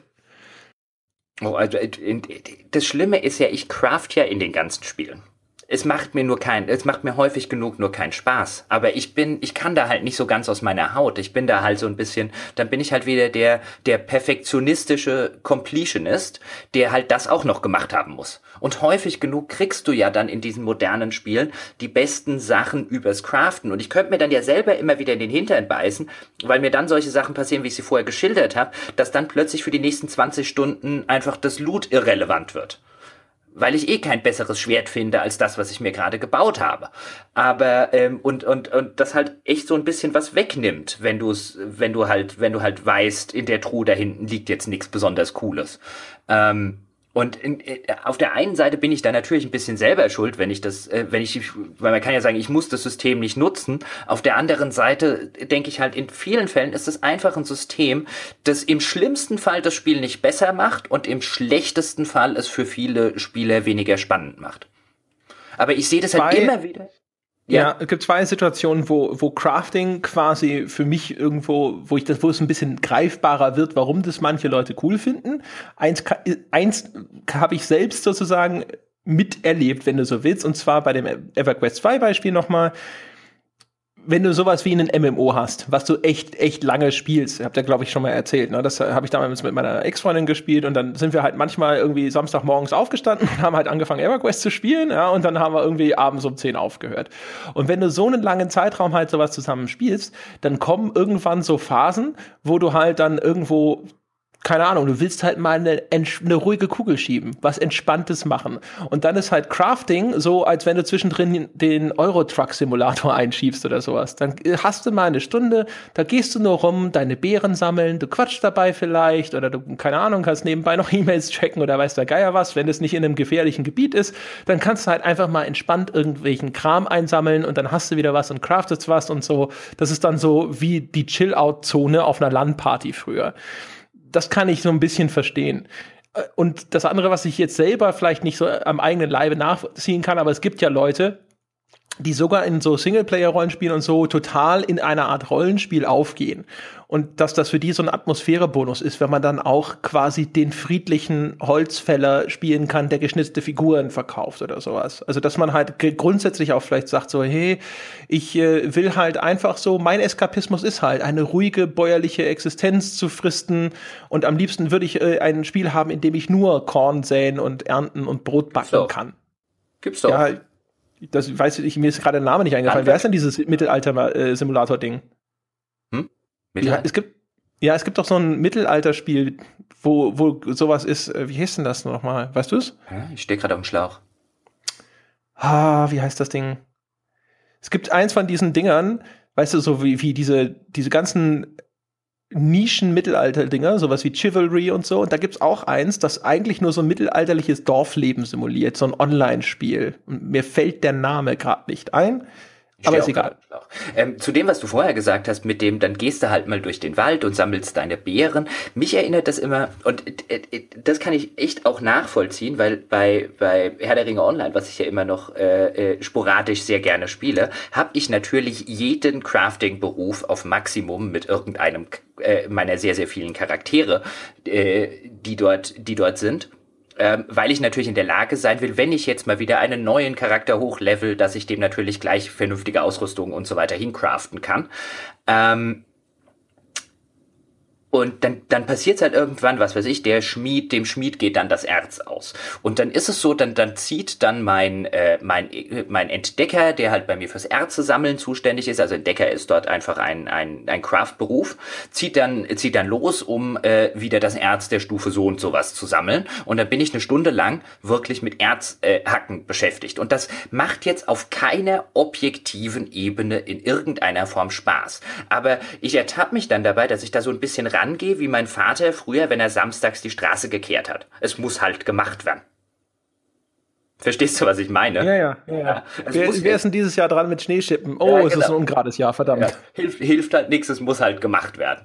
Und äh, so ein bisschen äh, fühle ich mich dann äh, dabei immer. Und äh, dann denkt man sich manchmal schon, äh, ja, warum verbringe ich damit meine Freizeit eigentlich? Eigentlich ist das gerade total bescheuert. Es ist wirklich auch in der Hinsicht nur so ein Zeitversenkungssystem. Weil das Schlimme ist ja, jede, ich hätte ja in diesem Spiel sowas von mehr als genug Bimbes, um bis zum St. Nimmerleinstag das Erz einfach im Auktionshaus zu kaufen.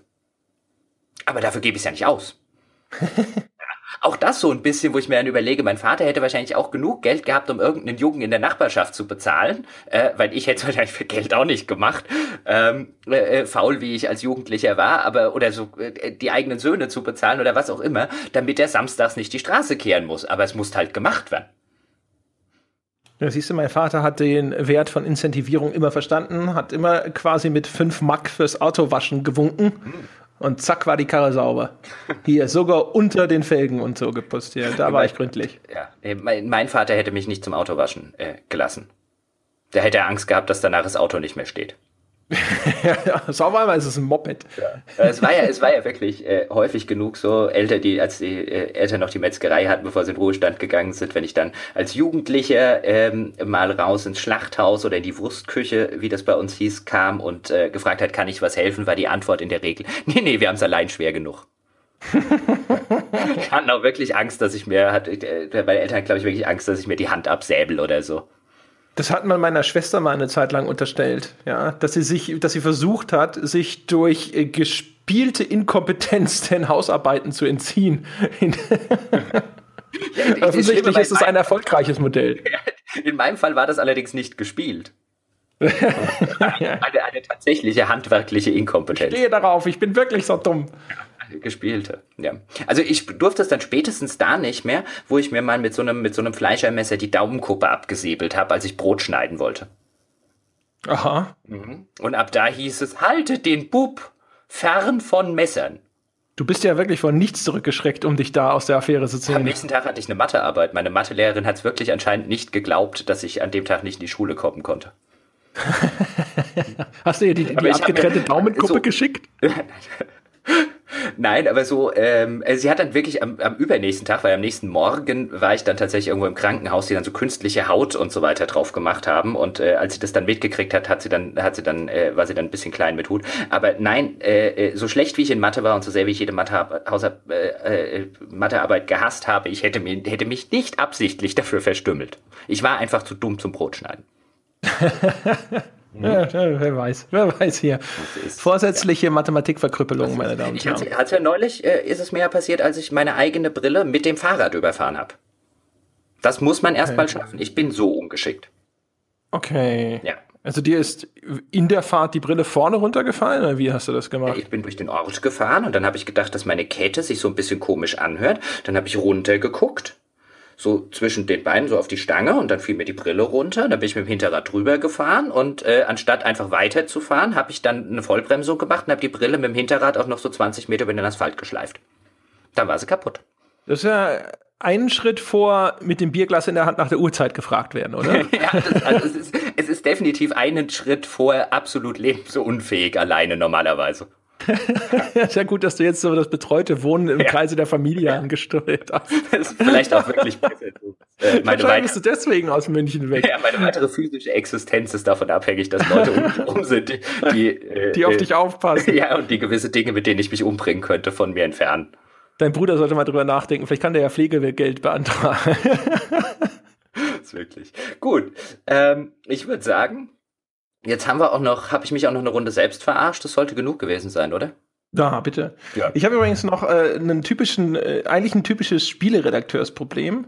Hm. Weißt du, was ich nämlich auch nicht ausstehen kann? Und das ist eigentlich natürlich jetzt was, was normalerweise wirklich irrelevant ist, aber wenn ich nicht raus alt tappen kann.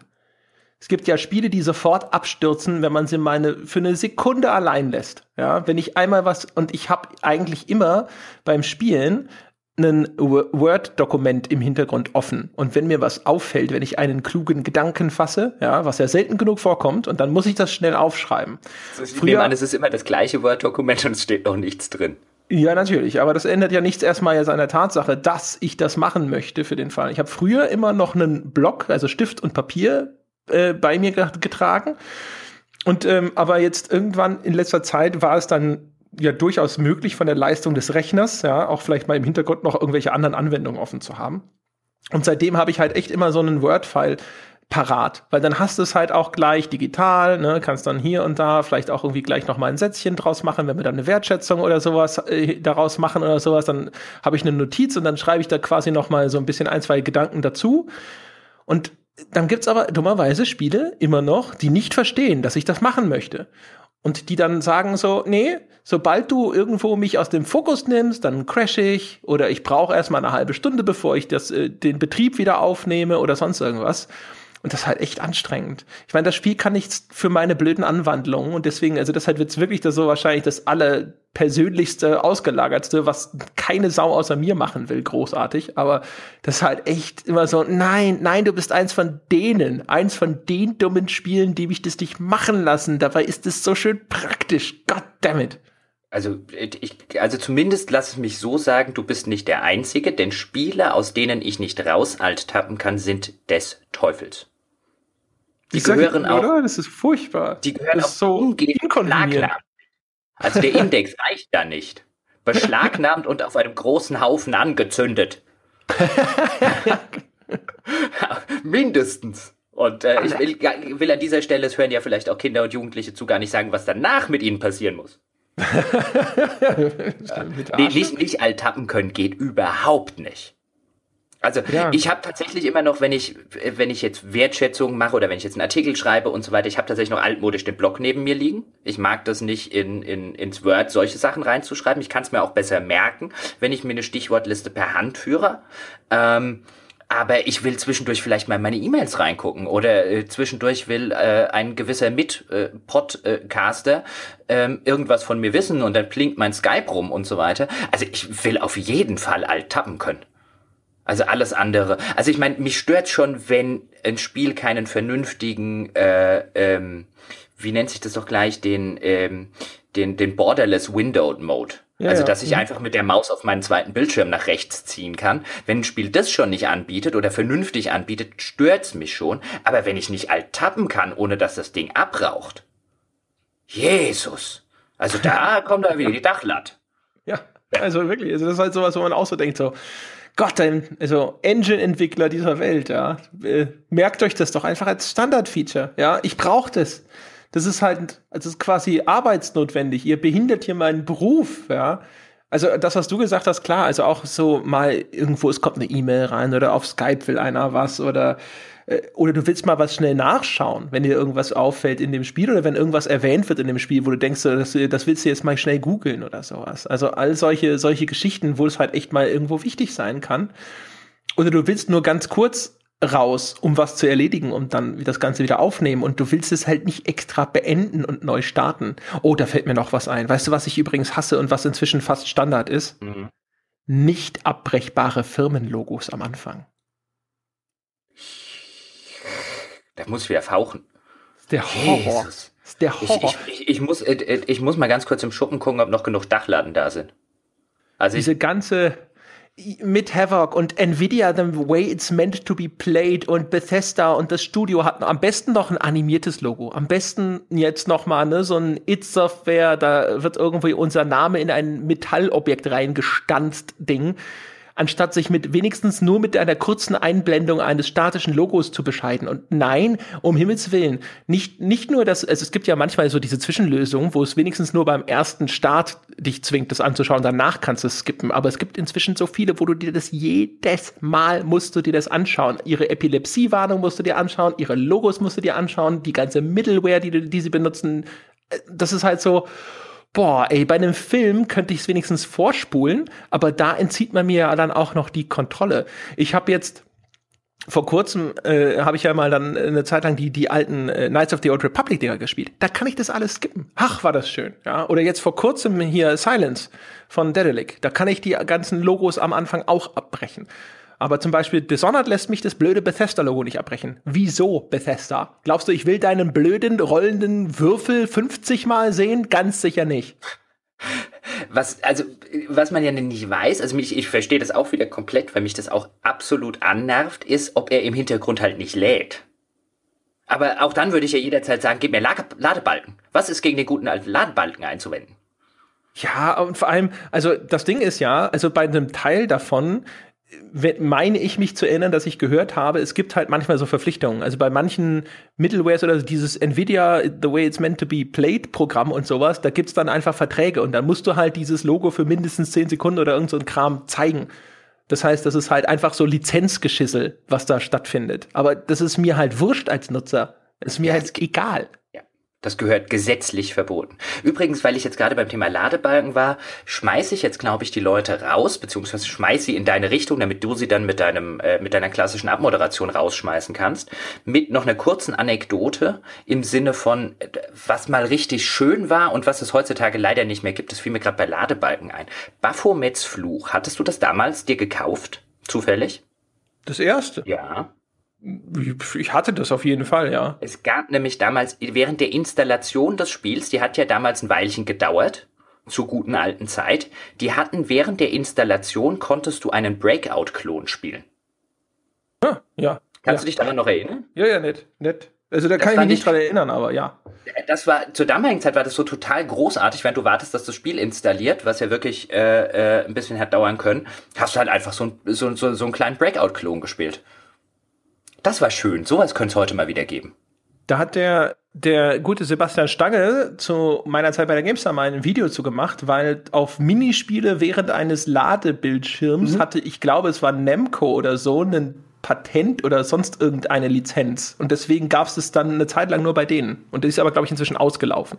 Ach, das wäre schön. Oder stell dir mal vor, so ein, so ein, so ein Minispiel, während du, äh, während du das Spiel bei Steam runterlädst.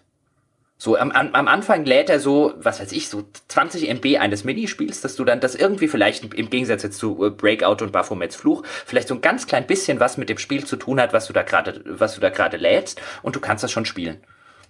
Ach, das, das ist ja ein Vorteil von Origin. Ne? Bei Origin gibt es ja dieses Ding, dass es so einen Punkt gibt, der dann markiert ist bei den Spielen, ab wann es spielbar ist. Das, dann kannst du dann zum Beispiel schon mal mit dem Single oder mit dem Multiplayer okay. anfangen. Also bei mir hat das noch nie funktioniert. Also beziehungsweise was die als spielbar erachten und was ich als spielbar erachte, äh, da sind Welten dazwischen das betrifft halt leider immer unterschiedliche Segmente. Aber bei Titanfall zum Beispiel habe ich das gemacht und das hat gut funktioniert. Oh, okay. Bei Battlefield hat es nicht funktioniert, aber es könnte daran gelegen haben, dass ich da halt die Singleplayer-Kampagne spielen wollte und vielleicht war dann erst der Multiplayer playable. Kann mich, kann mich noch bei Dragon Age Inquisition dran erinnern, das, ist, das war auch spielbar und ich habe mir gedacht, gut, wenn man Ladezeiten spielen will, dann ist das jetzt ein fantastisches, spielbares Spiel. Ja. Das Aber ist dann halt auch wahrscheinlich von der Struktur des Spiels sehr stark ja. abhängig, weil sowas wie Dragon Age oder sowas, was dann ja dann diesen äh, offenen Wechsel in den Regionen oder sowas zulässt, ist es dann vielleicht heikler als bei etwas eher linearem, wo man sagen kann, so der erste Level ist fertig, jetzt kann er halt losspielen. Aber das, äh, ich sag mal zumindest in der Theorie, das gab sogar vor Urzeiten, da hatte T-Online, als die noch dieses Games Load hieß es, glaube ich, betrieben ja. haben. Ja und die hatten ganz am Anfang, als das noch neu war, hatten die auch schon so eine Technik von irgendeiner so israelischen Firma eingekauft. Und das weiß ich noch, das erste Splinter Cell, das habe ich bei denen damals dann äh, einfach um das zu testen für die Arbeit. Ich hatte so einen Frei-Account, habe ich das dann da bezogen und das fand ich total faszinierend. Da konntest du nämlich auch schon den ersten Level spielen, während der Rest heruntergeladen hat und das war natürlich in der Zeit, wo Internetverbindungen noch erheblich langsamer waren, eine super Technik. Siehst du? Haben sie dann da aber hinterher da haben wir jetzt vielleicht Hersteller immer wieder auf gute Ideen und so weiter gebracht. Ich würde sagen, bevor wir jetzt noch ein Fass aufmachen, oder? Machen wir lieber irgendwann eine zweite Folge draus. Ja. Gut. Ja. Gut, gut. Können wir machen. Ja, walten, walten Sie Ihres Amtes, Peschke. Genau. Ich walte meines Amtes, meine Damen und Herren. Dann äh, war es das für diese Woche ausnahmsweise mal unterhalb der Zwei-Stunden-Marke. Sie wissen, was Sie zu tun haben. Geben Sie uns fünf Sterne auf iTunes. Erstens, weil wir sie verdient haben und zweitens, weil auch Sie es verdient haben, uns fünf Sterne geben zu dürfen. Das soll ja auch mal gesagt werden. Apropos sollte auch mal gesagt werden, wir, wir haben ja mal drüber gesprochen. Wir haben neulich einen Thread im Forum gehabt. Äh, ich weiß gar nicht mehr, das ging, glaube ich, um was ganz anderes. Und da wurde ein anderer Thread verlinkt auf Gamers Global. Da ging es darum, dass Gamers Global beschlossen hatte, irgendwie, glaube ich, kommerzielle Podcasts jetzt nicht mehr in News zu featuren. Ist eigentlich völlig unerheblich. Auf jeden Fall kam dann so ein bisschen äh, zur Sprache in den Kommentaren dort, dass der Jörg Langer gesagt hat, so, naja, ne, wir haben ja auch nichts davon und die anderen Podcasts ver verlinken uns ja auch nicht und unabhängig. Es soll nicht darum gehen, dass jetzt Gamers Global um Himmels Willen wieder irgendwelche News zu uns schreibt, aber wir haben tatsächlich darüber gesprochen und haben uns gesagt, eigentlich hat der Jörg recht. Gamers Global waren die ersten, die auf uns hingewiesen haben, als wir noch richtig winzig klein gewesen sind. Also als wir noch 300 Hörer in der Woche hatten, kamen 50 damals von Gamers Global rüber. Und deswegen an dieser Stelle ein hochverdientes, meine Damen und Herren, gehen Sie doch mal bei Gamers Global vorbei. Schauen Sie sich die Seite mal an. Der Jörg macht da drüben einen echt coolen Job. Auch Jörg Langer versucht dort ein unabhängiges journalistisches Angebot in die Welt zu setzen. Und wenn ihr noch ein paar Cent übrig habt, lauft uns nicht weg. Aber wenn ihr noch ein paar Cent übrig habt, investiert sie doch in ein Abo bei Gamers Global. Wir haben denen sozusagen verdanken zu ihnen, dass sie uns damals als einer der ersten überhaupt außerhalb unserer eigenen Facebook-Accounts wahrgenommen haben und verlinkt haben. Von daher an der Stelle, ja, vielen Dank, Gamers Global. So, das äh, an der Stelle nochmal. Und ansonsten, wie immer, der Hinweis, wir haben auch einen Patreon-Account. Wir hoffen, ihr findet uns toll und ihr, wir sind es wert, dass ihr uns auch unterstützt. Ab 5 Dollar kriegt ihr unser gesamtes Programm an fantastischen Bonusinhalten inzwischen zig Formate, zehn Jahre klüger mit Christian Schmidt, Wolfgang Walk und Jochen Gebauer schauen unter die Haube der Spieleentwicklung. Wir sind Besserwisser und empfehlen millionenschweren Unternehmen, wie sie ihren Job zu machen haben. Und natürlich gibt's dann auch noch die Wertschätzung, quasi unser Review-Format und, und, und, und. Und wir haben auch jede Menge anderes Zeug in der Mache. Davon erzählen wir euch wahrscheinlich in der nächsten Woche schon in dem nächsten Weltherrschaftspodcast, was wir alles so vorhaben, was wir alles so getan haben hinter den Kulissen. Vielen Dank, dass ihr Bäcker dieses Podcasts seid, falls ihr es schon seid. Und ansonsten husch husch, Patreon wartet und nachdem wartet das weltbeste Spieleforum unter forum.gamespodcast.de. Und wir sind auf Facebook unter facebook.com slash auf ein Bier. Das war's für diese Woche, meine Damen und Herren. Mit einer besonders langen Abmoderation verabschieden wir uns bis zur nächsten Woche. Bis dahin.